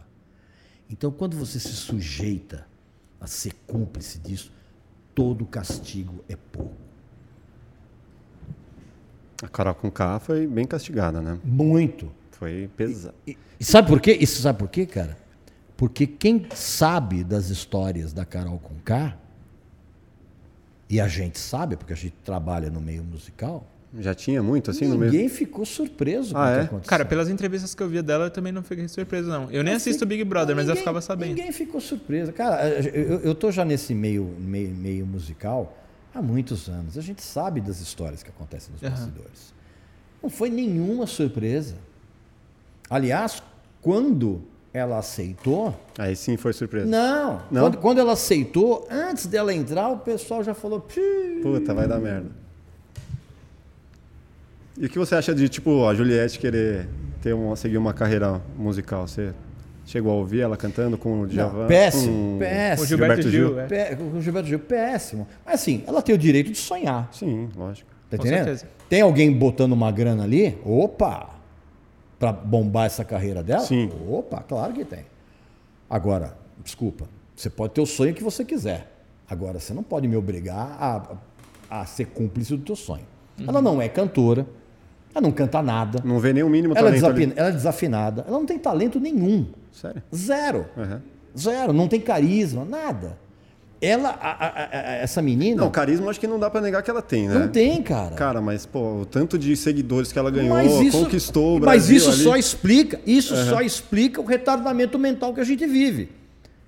Que uma, uma garota como a Juliette, carisma zero, tem milhões de seguidores, cara. Aham. E aí você vê, cara, ela tem milhões de seguidores. E aí você vai me dizer que não há um retardamento mental coletivo? Claro que há. Nada mais, nada mais é reflexo disso do que. Estou falando alto, né? Nada mais é, é- é- é- é re- é reflexivo disso do que, do que a gente está vendo, cara. Aham. E qualquer pessoa, hoje qualquer Zé Ruela, hoje qualquer é, é, autodeclarada mu- é, musa fitness, que- que- eu tenho um nome para isso, mas eu não posso falar, senão eu tomo um processo. Mas é, é, é, tem milhões de seguidores, cara. Milhões de débeis mentais seguindo uma pessoa, não de sucesso, uma pessoa famosa. É, então. Ser, Que hoje- ser famoso não quer dizer que você é talentoso ou que você... Sucesso e fama são coisas completamente diferentes. É, é, é muito foda você pensar nisso e, e você entender que algumas artes vão em busca disso para, por exemplo, cinema. Eu vejo diretores que hoje deixam de buscar atores realmente talentosos, atores de teatro, ou sei lá, atores do próprio cinema para buscar youtubers para fazer Pra o papel view, né? principal. Você né? vai no casting, o cara pergunta pra você quantos seguidores você tem. Exato. É, é- é básico isso, né? Não só para isso, para campanhas, publicidade. Pô, o cara é talentoso que vai representar a sua marca. Ah, nem tanto, mas, meu, ele tem 5 milhões de seguidores. Então, mas Então, o, o isso fato, de, o fato de você ter 5 milhões de seguidores não significa que você tem um engajamento. Não. É, isso é verdade. Eu conheço gente, por exemplo, que tem 4 milhões de seguidores e todo vídeo que a pessoa posta tem 40 comentários. Uhum. Aí é robô, né? Aí tá, tá É, explícito, né? tá- O cara foi lá, investiu 30 É, mil e. é, é. tipo, não- não- Mas tem, tem, tem outros que, em contrapartida, não tem talento e tem engajamento, tem muitos seguidores, Uhum, mas, sei lá, por qualquer outra coisa. Como você falou, Musa Fitness, porque é gostosa. X. E muitas vezes. Daí pra menos. É, né? e muito, é, às vezes nem é. E aí, por conta disso, ganha o papel. Que o cara lá que talentoso Perfeito. não, não ganha. Então, mas aí, sabe o que acontece, bicho? O resultado final cobra. Murici Ramalho, grande professor Murici Ramalho, com a sua célebre frase, a bola pune. É. É verdade. Se você faz um filme achando que você vai ter. Você vai contratar Kéfera. Você curte? Claro é fada? não, meu.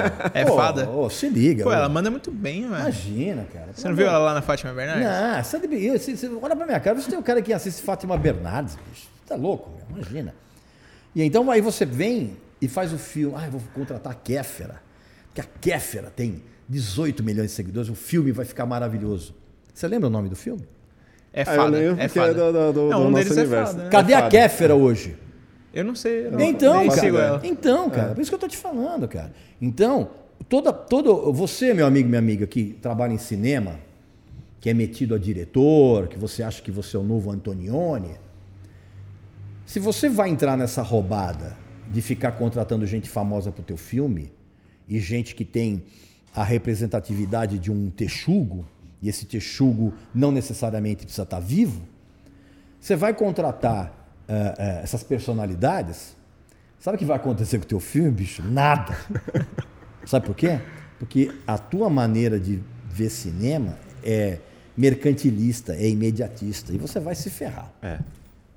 Você tá, você tá bolando um plano para você conseguir o sucesso, né? Não necessariamente pegando o seu roteiro, destrinchando ali, encontrando uma Não, pessoa. imagina, é, tipo, cara, imagina, bicho. Falando nisso de. Eu de- conheço, eu, conheço, eu conheço gente que se mete a fazer cinema só pra comer mulher, bicho. Para. Cara, mas assim, uma vergonha falando isso. disso, dessa parada de, de imediatismo e tudo mais, Hum. o que, que você acha desses artistas que estão fazendo hoje música para TikTok? Pra bombar no TikTok? já com esse, essa segunda intenção. Pra trend, pra dancinha. pra Esses, paradas. esses pseudo-artistas, Justo, boa palavra. esses pseudo-artistas, eles trabalham com gente que você pode dar o nome de, perdão, de empresário, financiador, mecenas, um- lavagem de dinheiro, o que você quiser.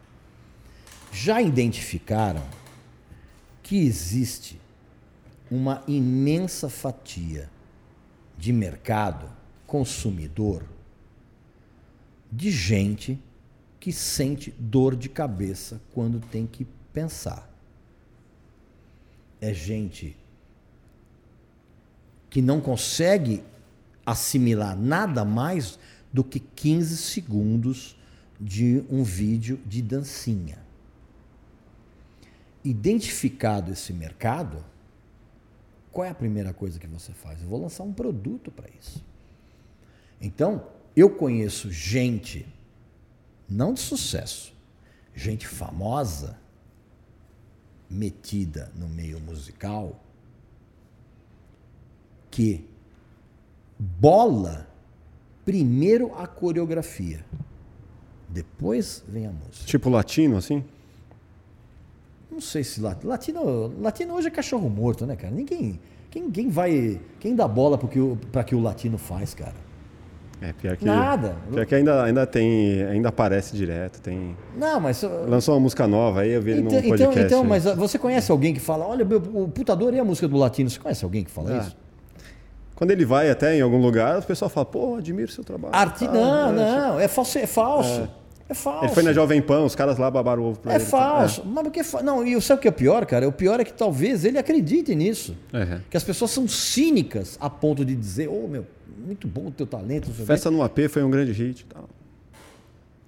Festa no AP só foi um grande hit, só foi um grande hit. Por quê? Porque ele marcou exatamente o surgimento de toda uma geração de consumidores de internet que estavam muito mais preocupados em, em dancinhas, em coreografias, e que davam visualização para rir daquilo. Aham. Cadê o Psy? Do Gangnam Style. Cadê o Psy? Ah, esse aí nem precisa trabalhar mais, né? Tipo, esse aí estourou. Já era. Mas assim, ele. Não, cara, você tá, você tá, você tá equivocado. Não? Não, cara. Os bilhões e bilhões de views e tudo que ele conseguiu lá não. E, e você, é, e- ele não conseguiu converter. e e você acha que, que, que o fato de você ter tido bilhões e bilhões e bilhões de um único de uma única música Ele, ele fez duas. vai te não garantir não mas Que- que estouraram, não, assim. não não estourou só a Gangnam Style a outra não A segunda não foi? não a segunda não Aham. Quando você eu acho que você tem bilhões e bilhões e bilhões de vídeos É, se ele foi minimamente geren- bem gerenciado, né? Sendo que, sendo que desses bilhões de visualizações, a maioria era robô. Será? Pô, Foi é, mundo será? inteiro, foi Por- mundial. Presta, presta atenção, cara. O Psy foi a ponta de lança daquilo que a gente veio conhecer como K-pop. Pode ser. E toda essa indústria é financiada pelo governo da Coreia do Sul.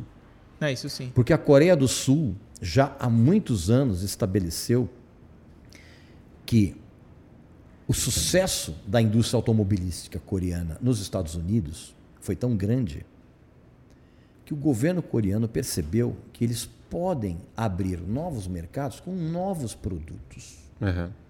E um deles é a música. Sim, levar a cultura deles para o mundo todo. Levar a cultura, porque quando você leva a cultura de um país para o mundo todo, você abre mercados. Então não foi coincidência o, o Psy ter aparecido e depois ter aparecido aquela enxurrada de K-pop. Não é coincidência isso. Agora, você, eu acho um pouco equivocado você pensar que um cara como o Psy, por exemplo, está 100% feliz Ah, não. porque ele teve bilhões e desapareceu, cara. É, não, se você, se você realmente é artista, você quer dar continuidade, né? Exato. Você quer Por- que- é- construir é- o seu legado, é- né? Exatamente. É por isso, é. por isso que a gente, no, no jornalismo musical, a gente tem um, um, um- um termo que é a discografia. Sim. O que te dá. Isso, evidentemente, que talvez hoje tenha sido pulverizada, porque hoje você não, não tem mais lançamento de disco físico. Quer dizer, tem, tem, mas ninguém trabalha basicamente para isso. Mas você tem a o, o- que a gente chama de discos de carreira. E aí sim você tem um legado. Quer você goste ou não. Você pode gostar do Caetano Veloso, você pode odiar o Caetano Veloso. Agora, você não pode negar que o Caetano Veloso tem um legado. Sim. E o legado dele qual é, cara? É a discografia dele. Chico Buarque. Milton Nascimento, quem você quer? É, é, menos, menos a Simone, coitada, que tem uma discografia que é campeã de, de, de devolução nas lojas. Isso há muito tempo, sempre foi assim.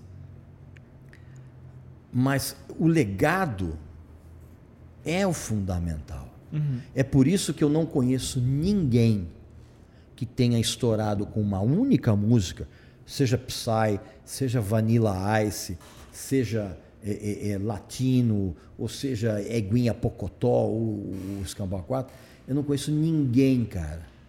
Por mais sucesso que ele tenha tido de uma única música, eu não conheço ninguém que seja feliz. É, não, feliz é. Porque qual é sabe o que o cara pensa? cara? O cara, o cara, no fundo ele pensa, cara, ele fala, cara, não vou deixar legado nenhum. É, o legado que eu vou deixar, cara, é uma música que é ridicularizada por todo mundo. Tive perto, né? Esqueci, Podia né? ter, podia ter conseguido, o cara vai, vai ter aquela. Mas você se sente um, um, um músico frustrado?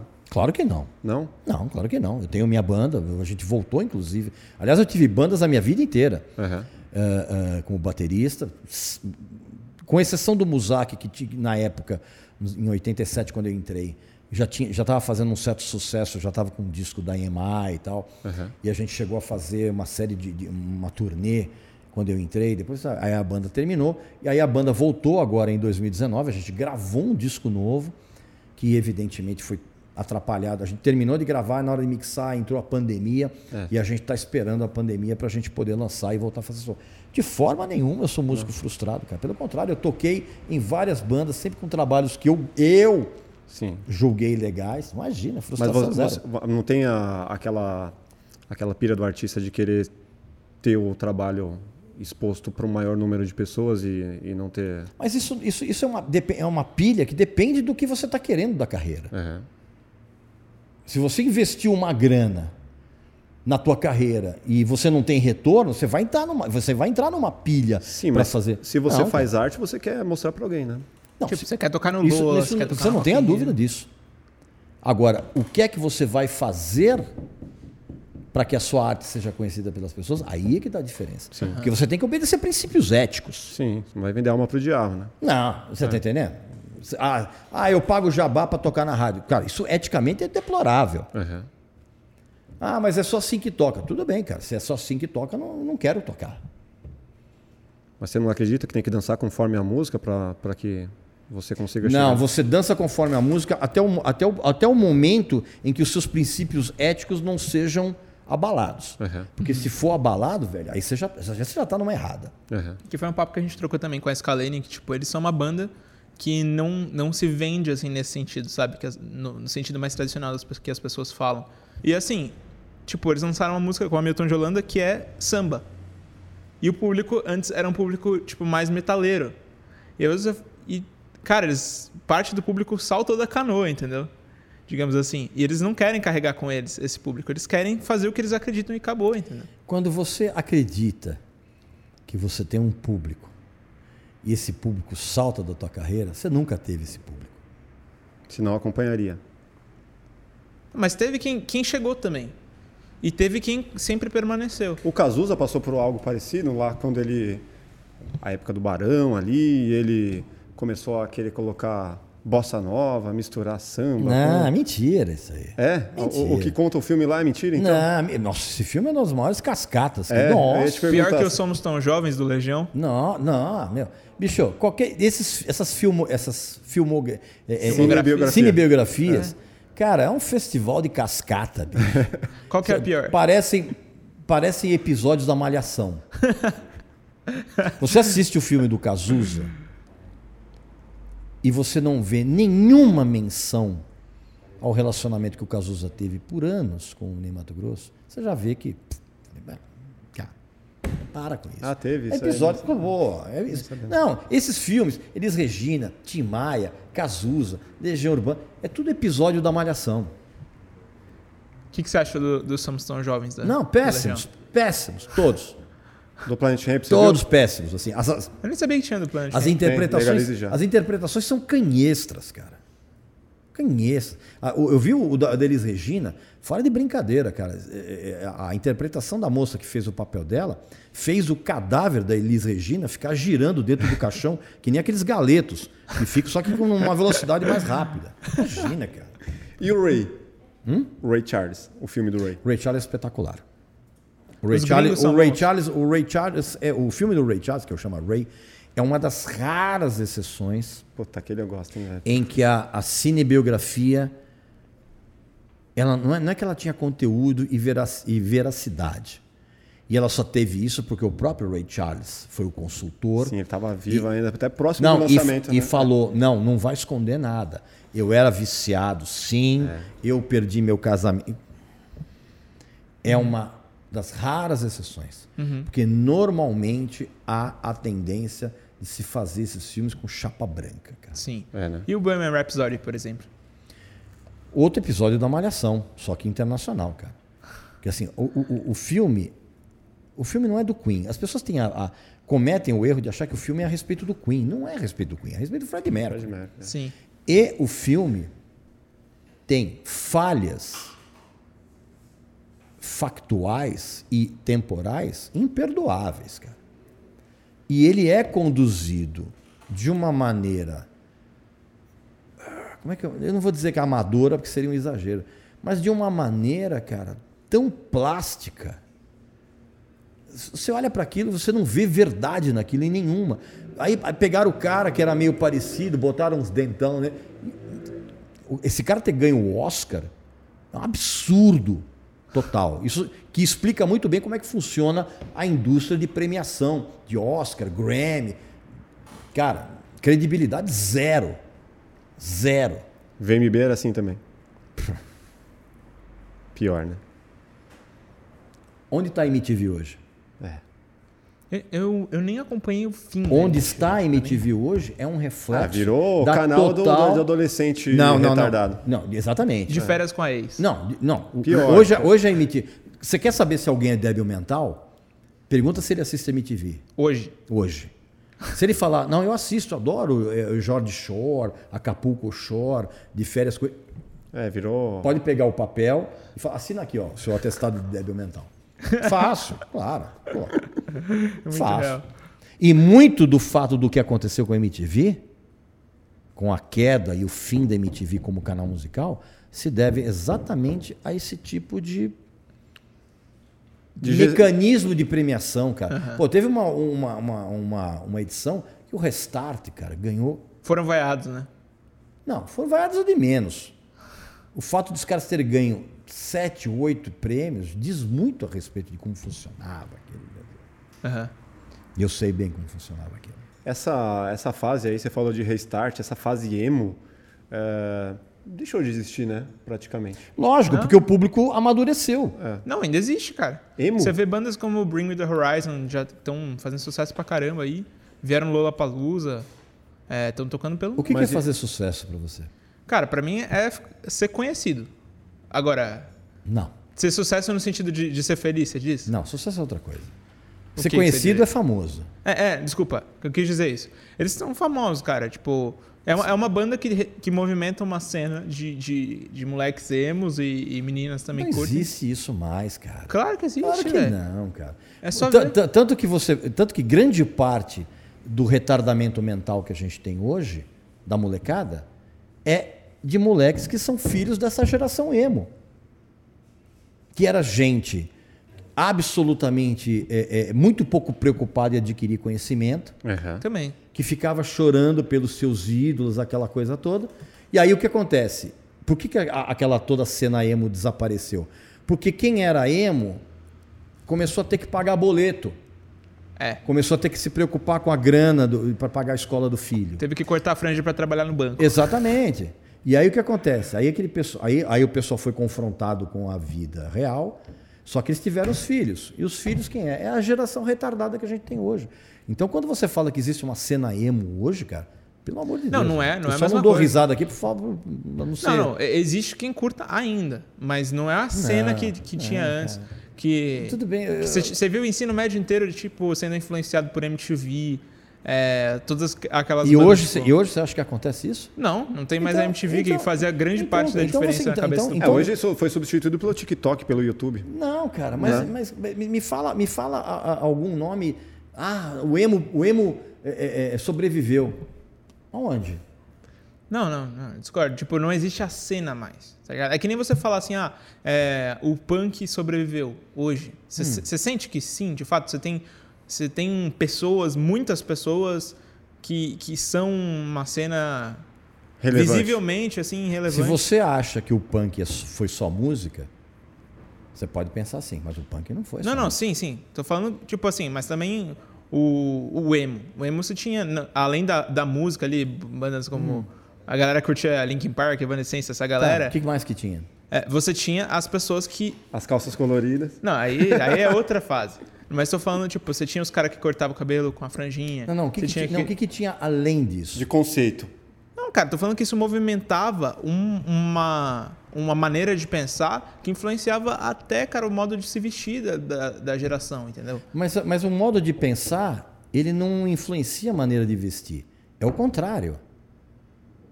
Você, a, a percepção do que você veste, ela é uma exteriorização daquilo que você pensa. Sim, pe- pegar o hip, né, por exemplo. É. É, foi o que eu disse. É, não, não, você, você falou o contrário. É. Então, o- o- você veste, se você tem um mínimo de coerência, você veste, e, e essa é a importância da moda. A importância da moda não é essa coisa frívola, essa coisa absolutamente é, é, é, blasé. E, e- e eu já fui num São Paulo Fashion Week e é uma experiência que eu jamais vou repetir. Uma das piores experiências. É igual a gente fazer fashion film. É uma, Meu, é, é, é uma futi- futilidade não, é total. absurdo. É. E a moda não é isso. A moda, ela é a exteriorização de um conceito de vida. É por isso que o punk, é possível você ser punk engravatado. Porque se você tem. Porque o, o- o punk é muito mais do que música. Porque o, o- o- punk, ele se manifestou na música, ele se manifestou no cinema, no teatro, em todas as artes. É que a gente sempre tende a, tende a achar que é, é ligar a coisa do punk ao, ao mo- cabelo moicano, roupa rasgada. Não, cara, punk foi muito mais do que isso. Então, hoje o punk, ele vive. Não esteticamente, não musicalmente, mas a partir do momento em que você nada contra a corrente, do sistema, a partir do momento que você confronta as regras do sistema, e a gente sabe que isso existe nas nossas vidas, as convenções, aquela coisa toda, isso é do punk. Uhum. É, é o, é o confronto. É o cara entrar no banco, ele tá entrando porque ele tá fortalecendo. Não, eu, eu- Tá entrando ca- no ca- jogo. Não, não, não, cara. Eu posso entrar no jogo. Eu posso entrar no jogo. Eu posso fazer. Eu posso ser um, um- um bancário.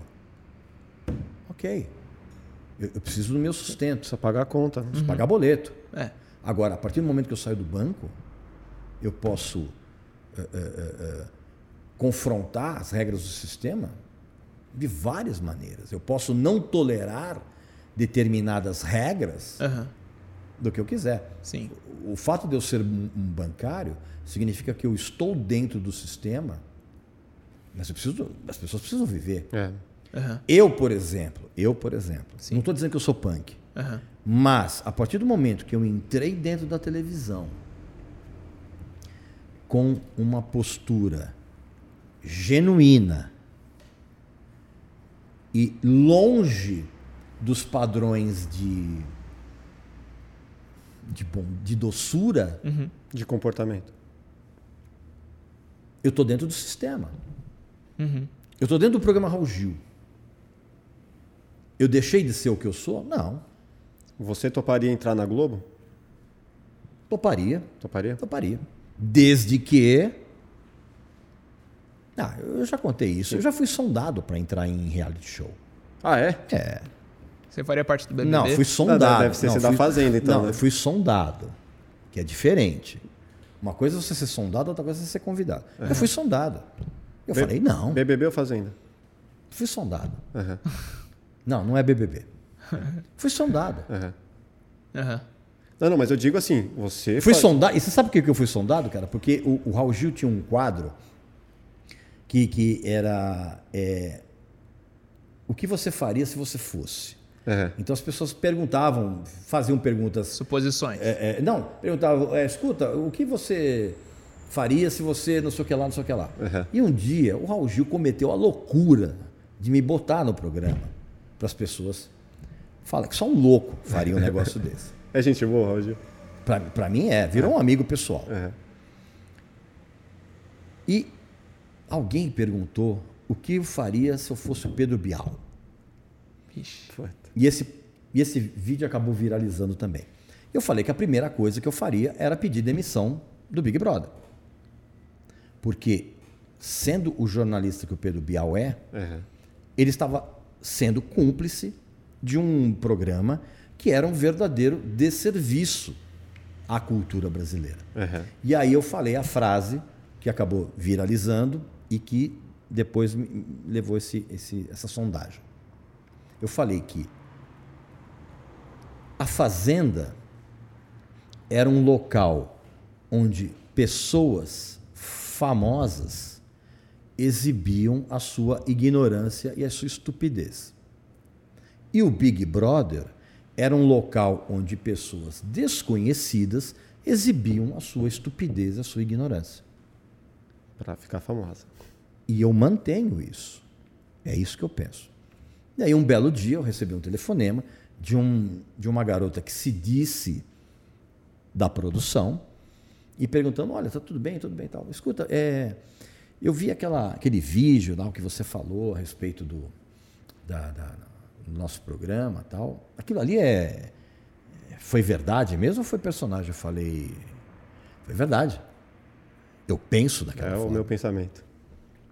E aí, eh, essa pessoa falou assim: olha, a gente fez uma lista aqui de possíveis convites e o seu nome apareceu em várias listas aqui da nossa equipe.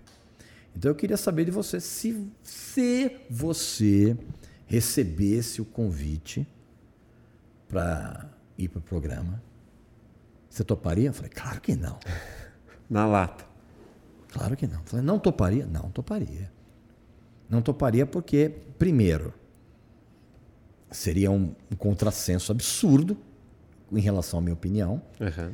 E eu jamais faria alguma coisa que que contradizesse a minha opinião, a minha essência. Não, jamais. Sim, mas não é porque é Globo, né? É sim pela sua essência. Pode ser né? o que for, cara. Pode ser BBC de Londres. Uhum.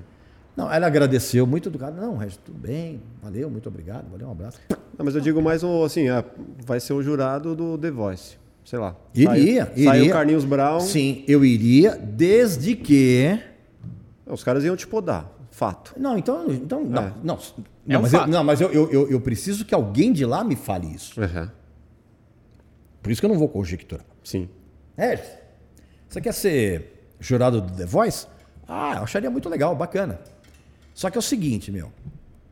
Eu vou poder falar o que eu quiser? Não, Regis, veja bem, tem que fazer crítica construtiva. Valeu, um abraço. Tchau. Não, cara. Mas não. você ia meter pau também no- nos caras, sei lá, você ia ter a Cláudia Leite falando, nossa, você, você mandou super bem. Aí depois, quando chega nessa vez, ô Cláudia, fica quieta aí que você não canta nada. Deixa eu falar aqui. Mas é óbvio que eu falaria isso. Mas é óbvio. Falar, meu, Cláudia, você não consegue. Você, não que consegue você não consegue cantar um Mi. Muito mais. Não, imagina. Você ainda tá falando da menina aqui? Não, imagina. Não. Você manda Cara, eu, eu, eu- eu- às vezes eu brigava com, com, com- Brigava. A gente discutia com, com meus colegas de, de jurado no Raul Gil, cara. Você dava uma latada neles Nossa, também. não, imagina, meu, imagina. Porque ficava aquela coisa, ai, você me emocionou tanto, você me levou às lágrimas. Aí chegava, e, o- e o Raul Gil, ele já me deixava por último, porque ele sabia que vinha, que vinha paulado. Eu Faz, falava, faz parte do show, né? Tipo, faz parte do show. É. Não, e o que é o mais legal, cara, faz parte do show e eu não preciso fingir. é. Porque o José Messias, o saudoso José Messias, um cara que tem uma importância fundamental na história da música brasileira, ele fazia o, o- o jurado mal e na hora que acabava o quadro, ele ficava arrasado, cara. Ele falava, pô, bicho, eu não queria falar aquilo, não sei o que, papá. Qual foi a solução, cara? Traz o cara que não fica com. Traz o malvadão. Lógico, Bel. Imagina. E, eu, eu- as- as- e às vezes o pessoal falava, ai, mas você me emocionou tanto, você me levou às lágrimas. Aí o Raul Gil me deixava pro final e falava, "Ré, Ré, você também chegou às lágrimas? Eu falei, sim, cheguei, cara. Às Lágrimas de desespero de vendo o, rapaz cantar. Então, E cara. a, e a galera te vaiava. E Lógico, aqueles- lógico que vaiava. Não, e é maravilhoso ser vaiado. É maravilhoso, cara, porque quando você é vaiado, e você é vaiado pelo auditório do Raul Gil, uma coisa linda, cara. É lindo, bicho. É uma homenagem. Não, cara, porque você, você, vai, você é vaiado por um auditório que não sabe nada de música. Aham. E quando você é vaiado por alguém que não sabe nada daquilo que você está fazendo, você vai falar, pô, legal, estou incomodando. Perfeito. Mas vamos colocar uma outra situação. Você num show, né? Uma casa que você curta, que você vai com a sua banda, e essa vaia viesse de um público que, pô, tá ali, a galera que é da, do meu universo. Faz parte, bicho. Se você não quer ser, se você não quer enfrentar a reação de alguém, não suba no palco. Aham. Assim como eu sei, cara. Agradável que- não seria, Assim como eu sei, assim como eu sei que eh, no dia que nós estivermos longe dessa pandemia e, o- e o Muzak lançar o disco novo, vai ter muita gente que vai meter o pau no disco como vingança em cima de mim. E vai ter gente que vai meter o pau porque não gosta do som. Já tá com um alvo ali, né? A galera É, tá- cara, mas meu, mas bicho, se eu não quiser isso, então eu não me meto a, a É, não vai lançar nada, né? Porque se eu tivesse preocupado com a, que a opinião que as pessoas têm a respeito de mim, eu nem começava a carreira no jornalismo Sim. de revista. Uhum. Eu nem botava minha cara na televisão. Aham. Cara, por isso que eu vejo artistas, quer dizer, pseudo-artistas, que apagam temporariamente o seu Seu perfil, Uhum. porque eles ficam, ah, meu Deus do céu, eu me separei do fulano e eu estou sofrendo os ataques, eu estou com depressão e eu não sei o quê, as pessoas não entendem que o fim do meu namoro, isso aqui. Linda, se você não quer receber julgamento, não exponha a sua vida pessoal nas redes sociais. Não é, Luísa Sonza? Que você fala que é a Luísa Sonsa, né? É, eu, eu, eu, eu- tem hora que eu, que eu confundo. Sem querer, né? É. Ô, Regis, é, você já fez esse exercício uma vez que eu já vi, de montar a sua banda favorita e você montou com os puta nomes internacionais. Eu ah, queria- mas isso aí muda, muda toda semana. Eu Toda queria, eu queria pedir para é você dessa? montar a sua banda é, nacional, velho. Tipo, qual que seria o seu select aí de... Comigo na bateria? Pode ser. Pode ser? Rogério Flauzino no, no vocal, né? Imagina. Não, e o Rogério é muito gente boa, cara, mas o som do J Quest não dá. É pra quem usa sapatênis, né, bicho? né? O, o, o, o J Quest, na verdade, eu sempre digo que o J Quest é o Luciano Huck do rock. Né? Aquela turma que usa sapatênis, quando vai pra praia usa bermuda com cinto, com, Uhum. com marinheiro. Com, Mocassim. é, põe, põe pullover em cima do ombro, sabe? É. Ah, o pessoal daqui tá dando risada, né? Vocês, vocês também não valem nada, vocês, hein? É, deixa eu ver. Bom, comigo na bateria. Ah, vocalista. Pode ser de todos os tempos, tá? Não- Pode, ser- não, mas tem que estar É, não- vivo, não- né? Tem que estar vivo. tem que Tem que tá estar vivo. vivo. Tem- Não, Vai que o dia acontece. tem que estar vivo, não, tem que estar vivo. Tá bom, velho. Como, como vocalista, eu colocaria um cara que canta rock muito bem. Pena que ele não, não embarca. O Ney Mato Grosso é um tremendo cantor de rock. É? Pô, o trabalho dele no Sexo Molhado é é, né? Mesmo na carreira solo, ele de vez em quando ele, ele dá umas. O Ney Mato Grosso cantando rock é muito bom. Seria o Ney. Ah, como guitarrista.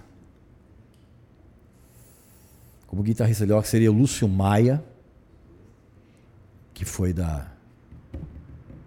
Do Chico Science. Da Nação Zumbi, Uhum. aliás. Seria o Lúcio Maia.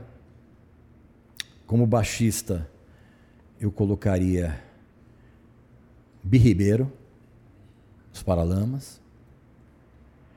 E o Guilherme Arantes nos teclados e no, no piano. E eu na bateria, lógico. Colocaria... Mas se, eu, mas se eu não fosse o baterista, eu colocaria. O Eloy Casagrande.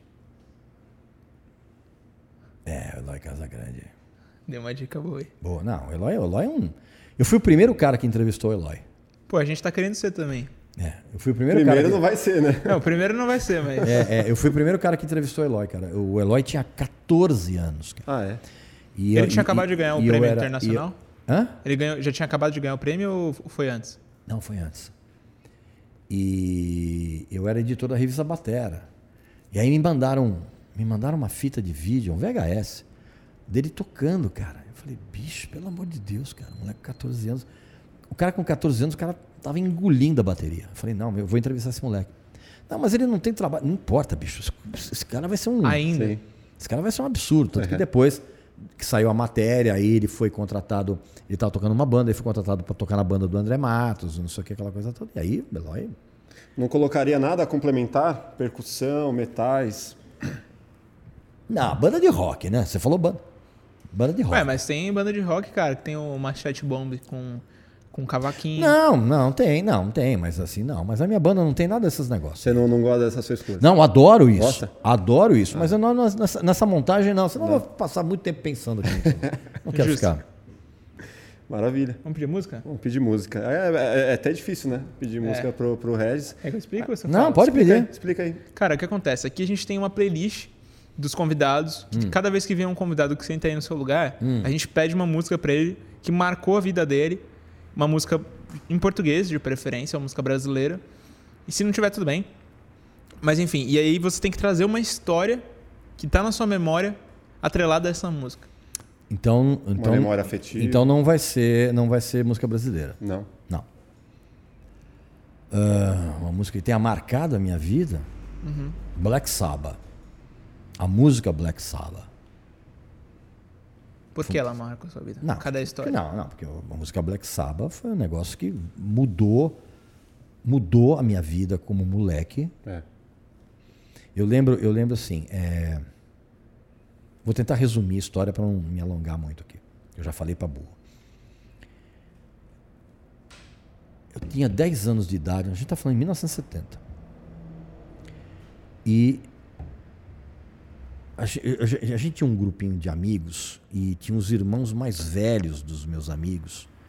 E esses caras, bicho, eram os caras que já compravam discos LPs importados. E aí eu, eu minha mãe era tão genial que ela, ela pescava as coisas, né? E aí eu, um dia eu comentei com a minha mãe, moleque, 10 anos de idade, eu falei, pô, eu fui na casa de fulano, o, o cara tinha um disco que não que não era vendido aqui, né? Era... E aí chegou no Natal de 1970, minha mãe chegou para mim e falou assim: Olha, meu filho, Reginaldo, me chamava de Reginaldo, só minha mãe me chamava de Reginaldo. Reginaldo, meu filho, nós vamos na cidade, nós vamos numa loja de discos importados, de, de, de LPs importados, e você vai escolher um disco como presente de Natal da mamãe. Oh. 10 anos de idade. Eu já era essa, eu já era essa fofura que eu sou hoje, eu já era aos 10 anos, já inclusive com, com a beleza, já com a genialidade. Não, eu já era assim, eu já, já nasceu era de óculos azul. Não, cara, eu já era, eu já era, cara, eu já era lindo, eu já era genial, eu já era muito modesto. né, que são as três características que eu tenho. Os três pilares do. É, os três pilares, é. né? E aí nós fomos no Museu do Disco da Dom José de Barros, oh. ali no centro da cidade. E aí chegando lá, eu todo entusiasmado. 10 anos de idade, né, bicho? Porra. Que é muito diferente do que ter 10 anos de idade hoje. É, total. Total. E aí eu cheguei pro, pro, pro cara da loja e falei, moço, eu quero um disco de rock importado. E esse santo homem, que chamava-se Amadeu, e eu continuei comprando disco com ele depois, esse santo homem olhou para minha cara e, por um alinhamento de planetas, ele virou para mim e falou assim: Eu tenho o que você quer. E aí ele foi lá na prateleira dos LPs importados e ele puxou o primeiro disco do Black Sabbath, que é aquele que tem aquela moça verde, quer dizer, moça não, né? Tem aquele demônio em forma de mulher, esverdeado, na frente. Depois vocês colocam a imagem da sim, capa, sim. porque a imagem é um negócio inacreditável. Cara, eu olhei aquilo, imagina, 10 anos de idade. A arte ali já te encantou? Não, não me encantou não, né, bicho? Eu fiquei hipnotizado por aquilo. Parecia que a mulher estava olhando para mim, assim. Uhum. Que era uma, uma paisagem meio dispersa, era um, era um moinho inglês, e tinha essa figura vampiresca, verde. E aí eu, ai mãe, eu vou levar isso aqui. Minha mãe foi lá, pagou, a gente voltou para casa. E eu tinha aquelas. É que vocês não vão lembrar de. Talvez lembre. A gente tinha umas radiovitrolas portáteis em que o alto-falante ficava na tampa. Então você tinha que tirar a tampa uhum. e uhum. colocar o disco. Ficava o fiozinho pendurado ali. Ficava ali. E aí eu peguei o disco, cortei, que vinha no, Aí peguei. Aí na hora que você abre a capa já tinha uma cruz invertida, que é um negócio que só, eu só fui entender o que era muitos anos depois. E aí eu coloquei. A gente voltou da, da, da coisa, a gente chegou em casa à noite, para piorar isso. Chegou em casa à noite, jantei, não sei o quê, e eu né, queria muito ouvir isso. E aí depois do jantar, à noite, eu abri a vitrolinha, e coloquei o disco e coloquei para tocar. E aí quem conhece essa música, e acho que todo mundo conhece, aí começa aquele barulho da chuva, aí tem o trovão, e aí tem o sino, cara, tocando lá longe. Cara, na hora que entra aquele riff de guitarra do Tony Iommi. E você que está me assistindo, se você ouviu isso a primeira vez, você teve a mesma sensação que eu. Eu fui tomado por um, um medo tão colossal que eu passei uma semana dormindo com a luz acesa. Caralho. Mas eu não parava de ouvir aquilo, cara. Porque era, era, era, era, era a tríade infernal, é. né, que são aqueles três acordes que foi, inclusive, era proibido pela igreja na, na, na Idade Média. É uma história muito longa. E na hora que entra aquele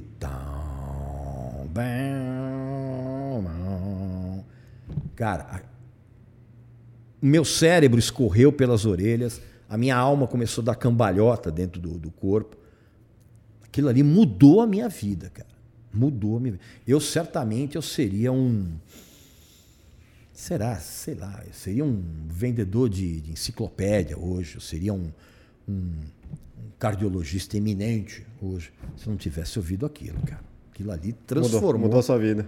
Não, aquilo ali transformou a minha vida. Eu virei um. Sei lá o que, que eu virei. e, aí, e aí depois. Aí foi a.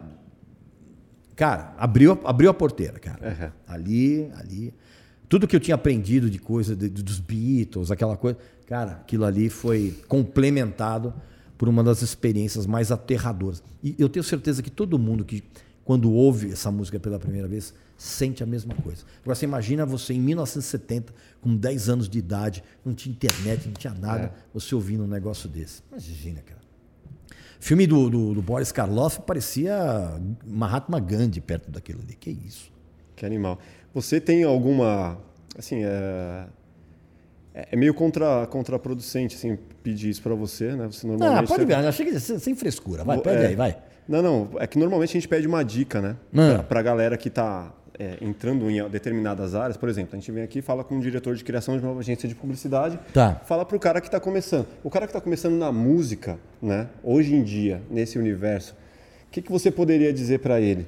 Tipo, para não fuder ele, mas assim, tipo, leia, a, a dica construtiva. A dica é leia livros. Você, sua família, seus filhos incuta neles, em você mesmo, se você ainda não tem, o prazer da leitura. Porque é exatamente isso que vai te transformar num ser humano melhor. É exatamente isso que vai fazer com que os seus filhos sejam seres humanos melhores.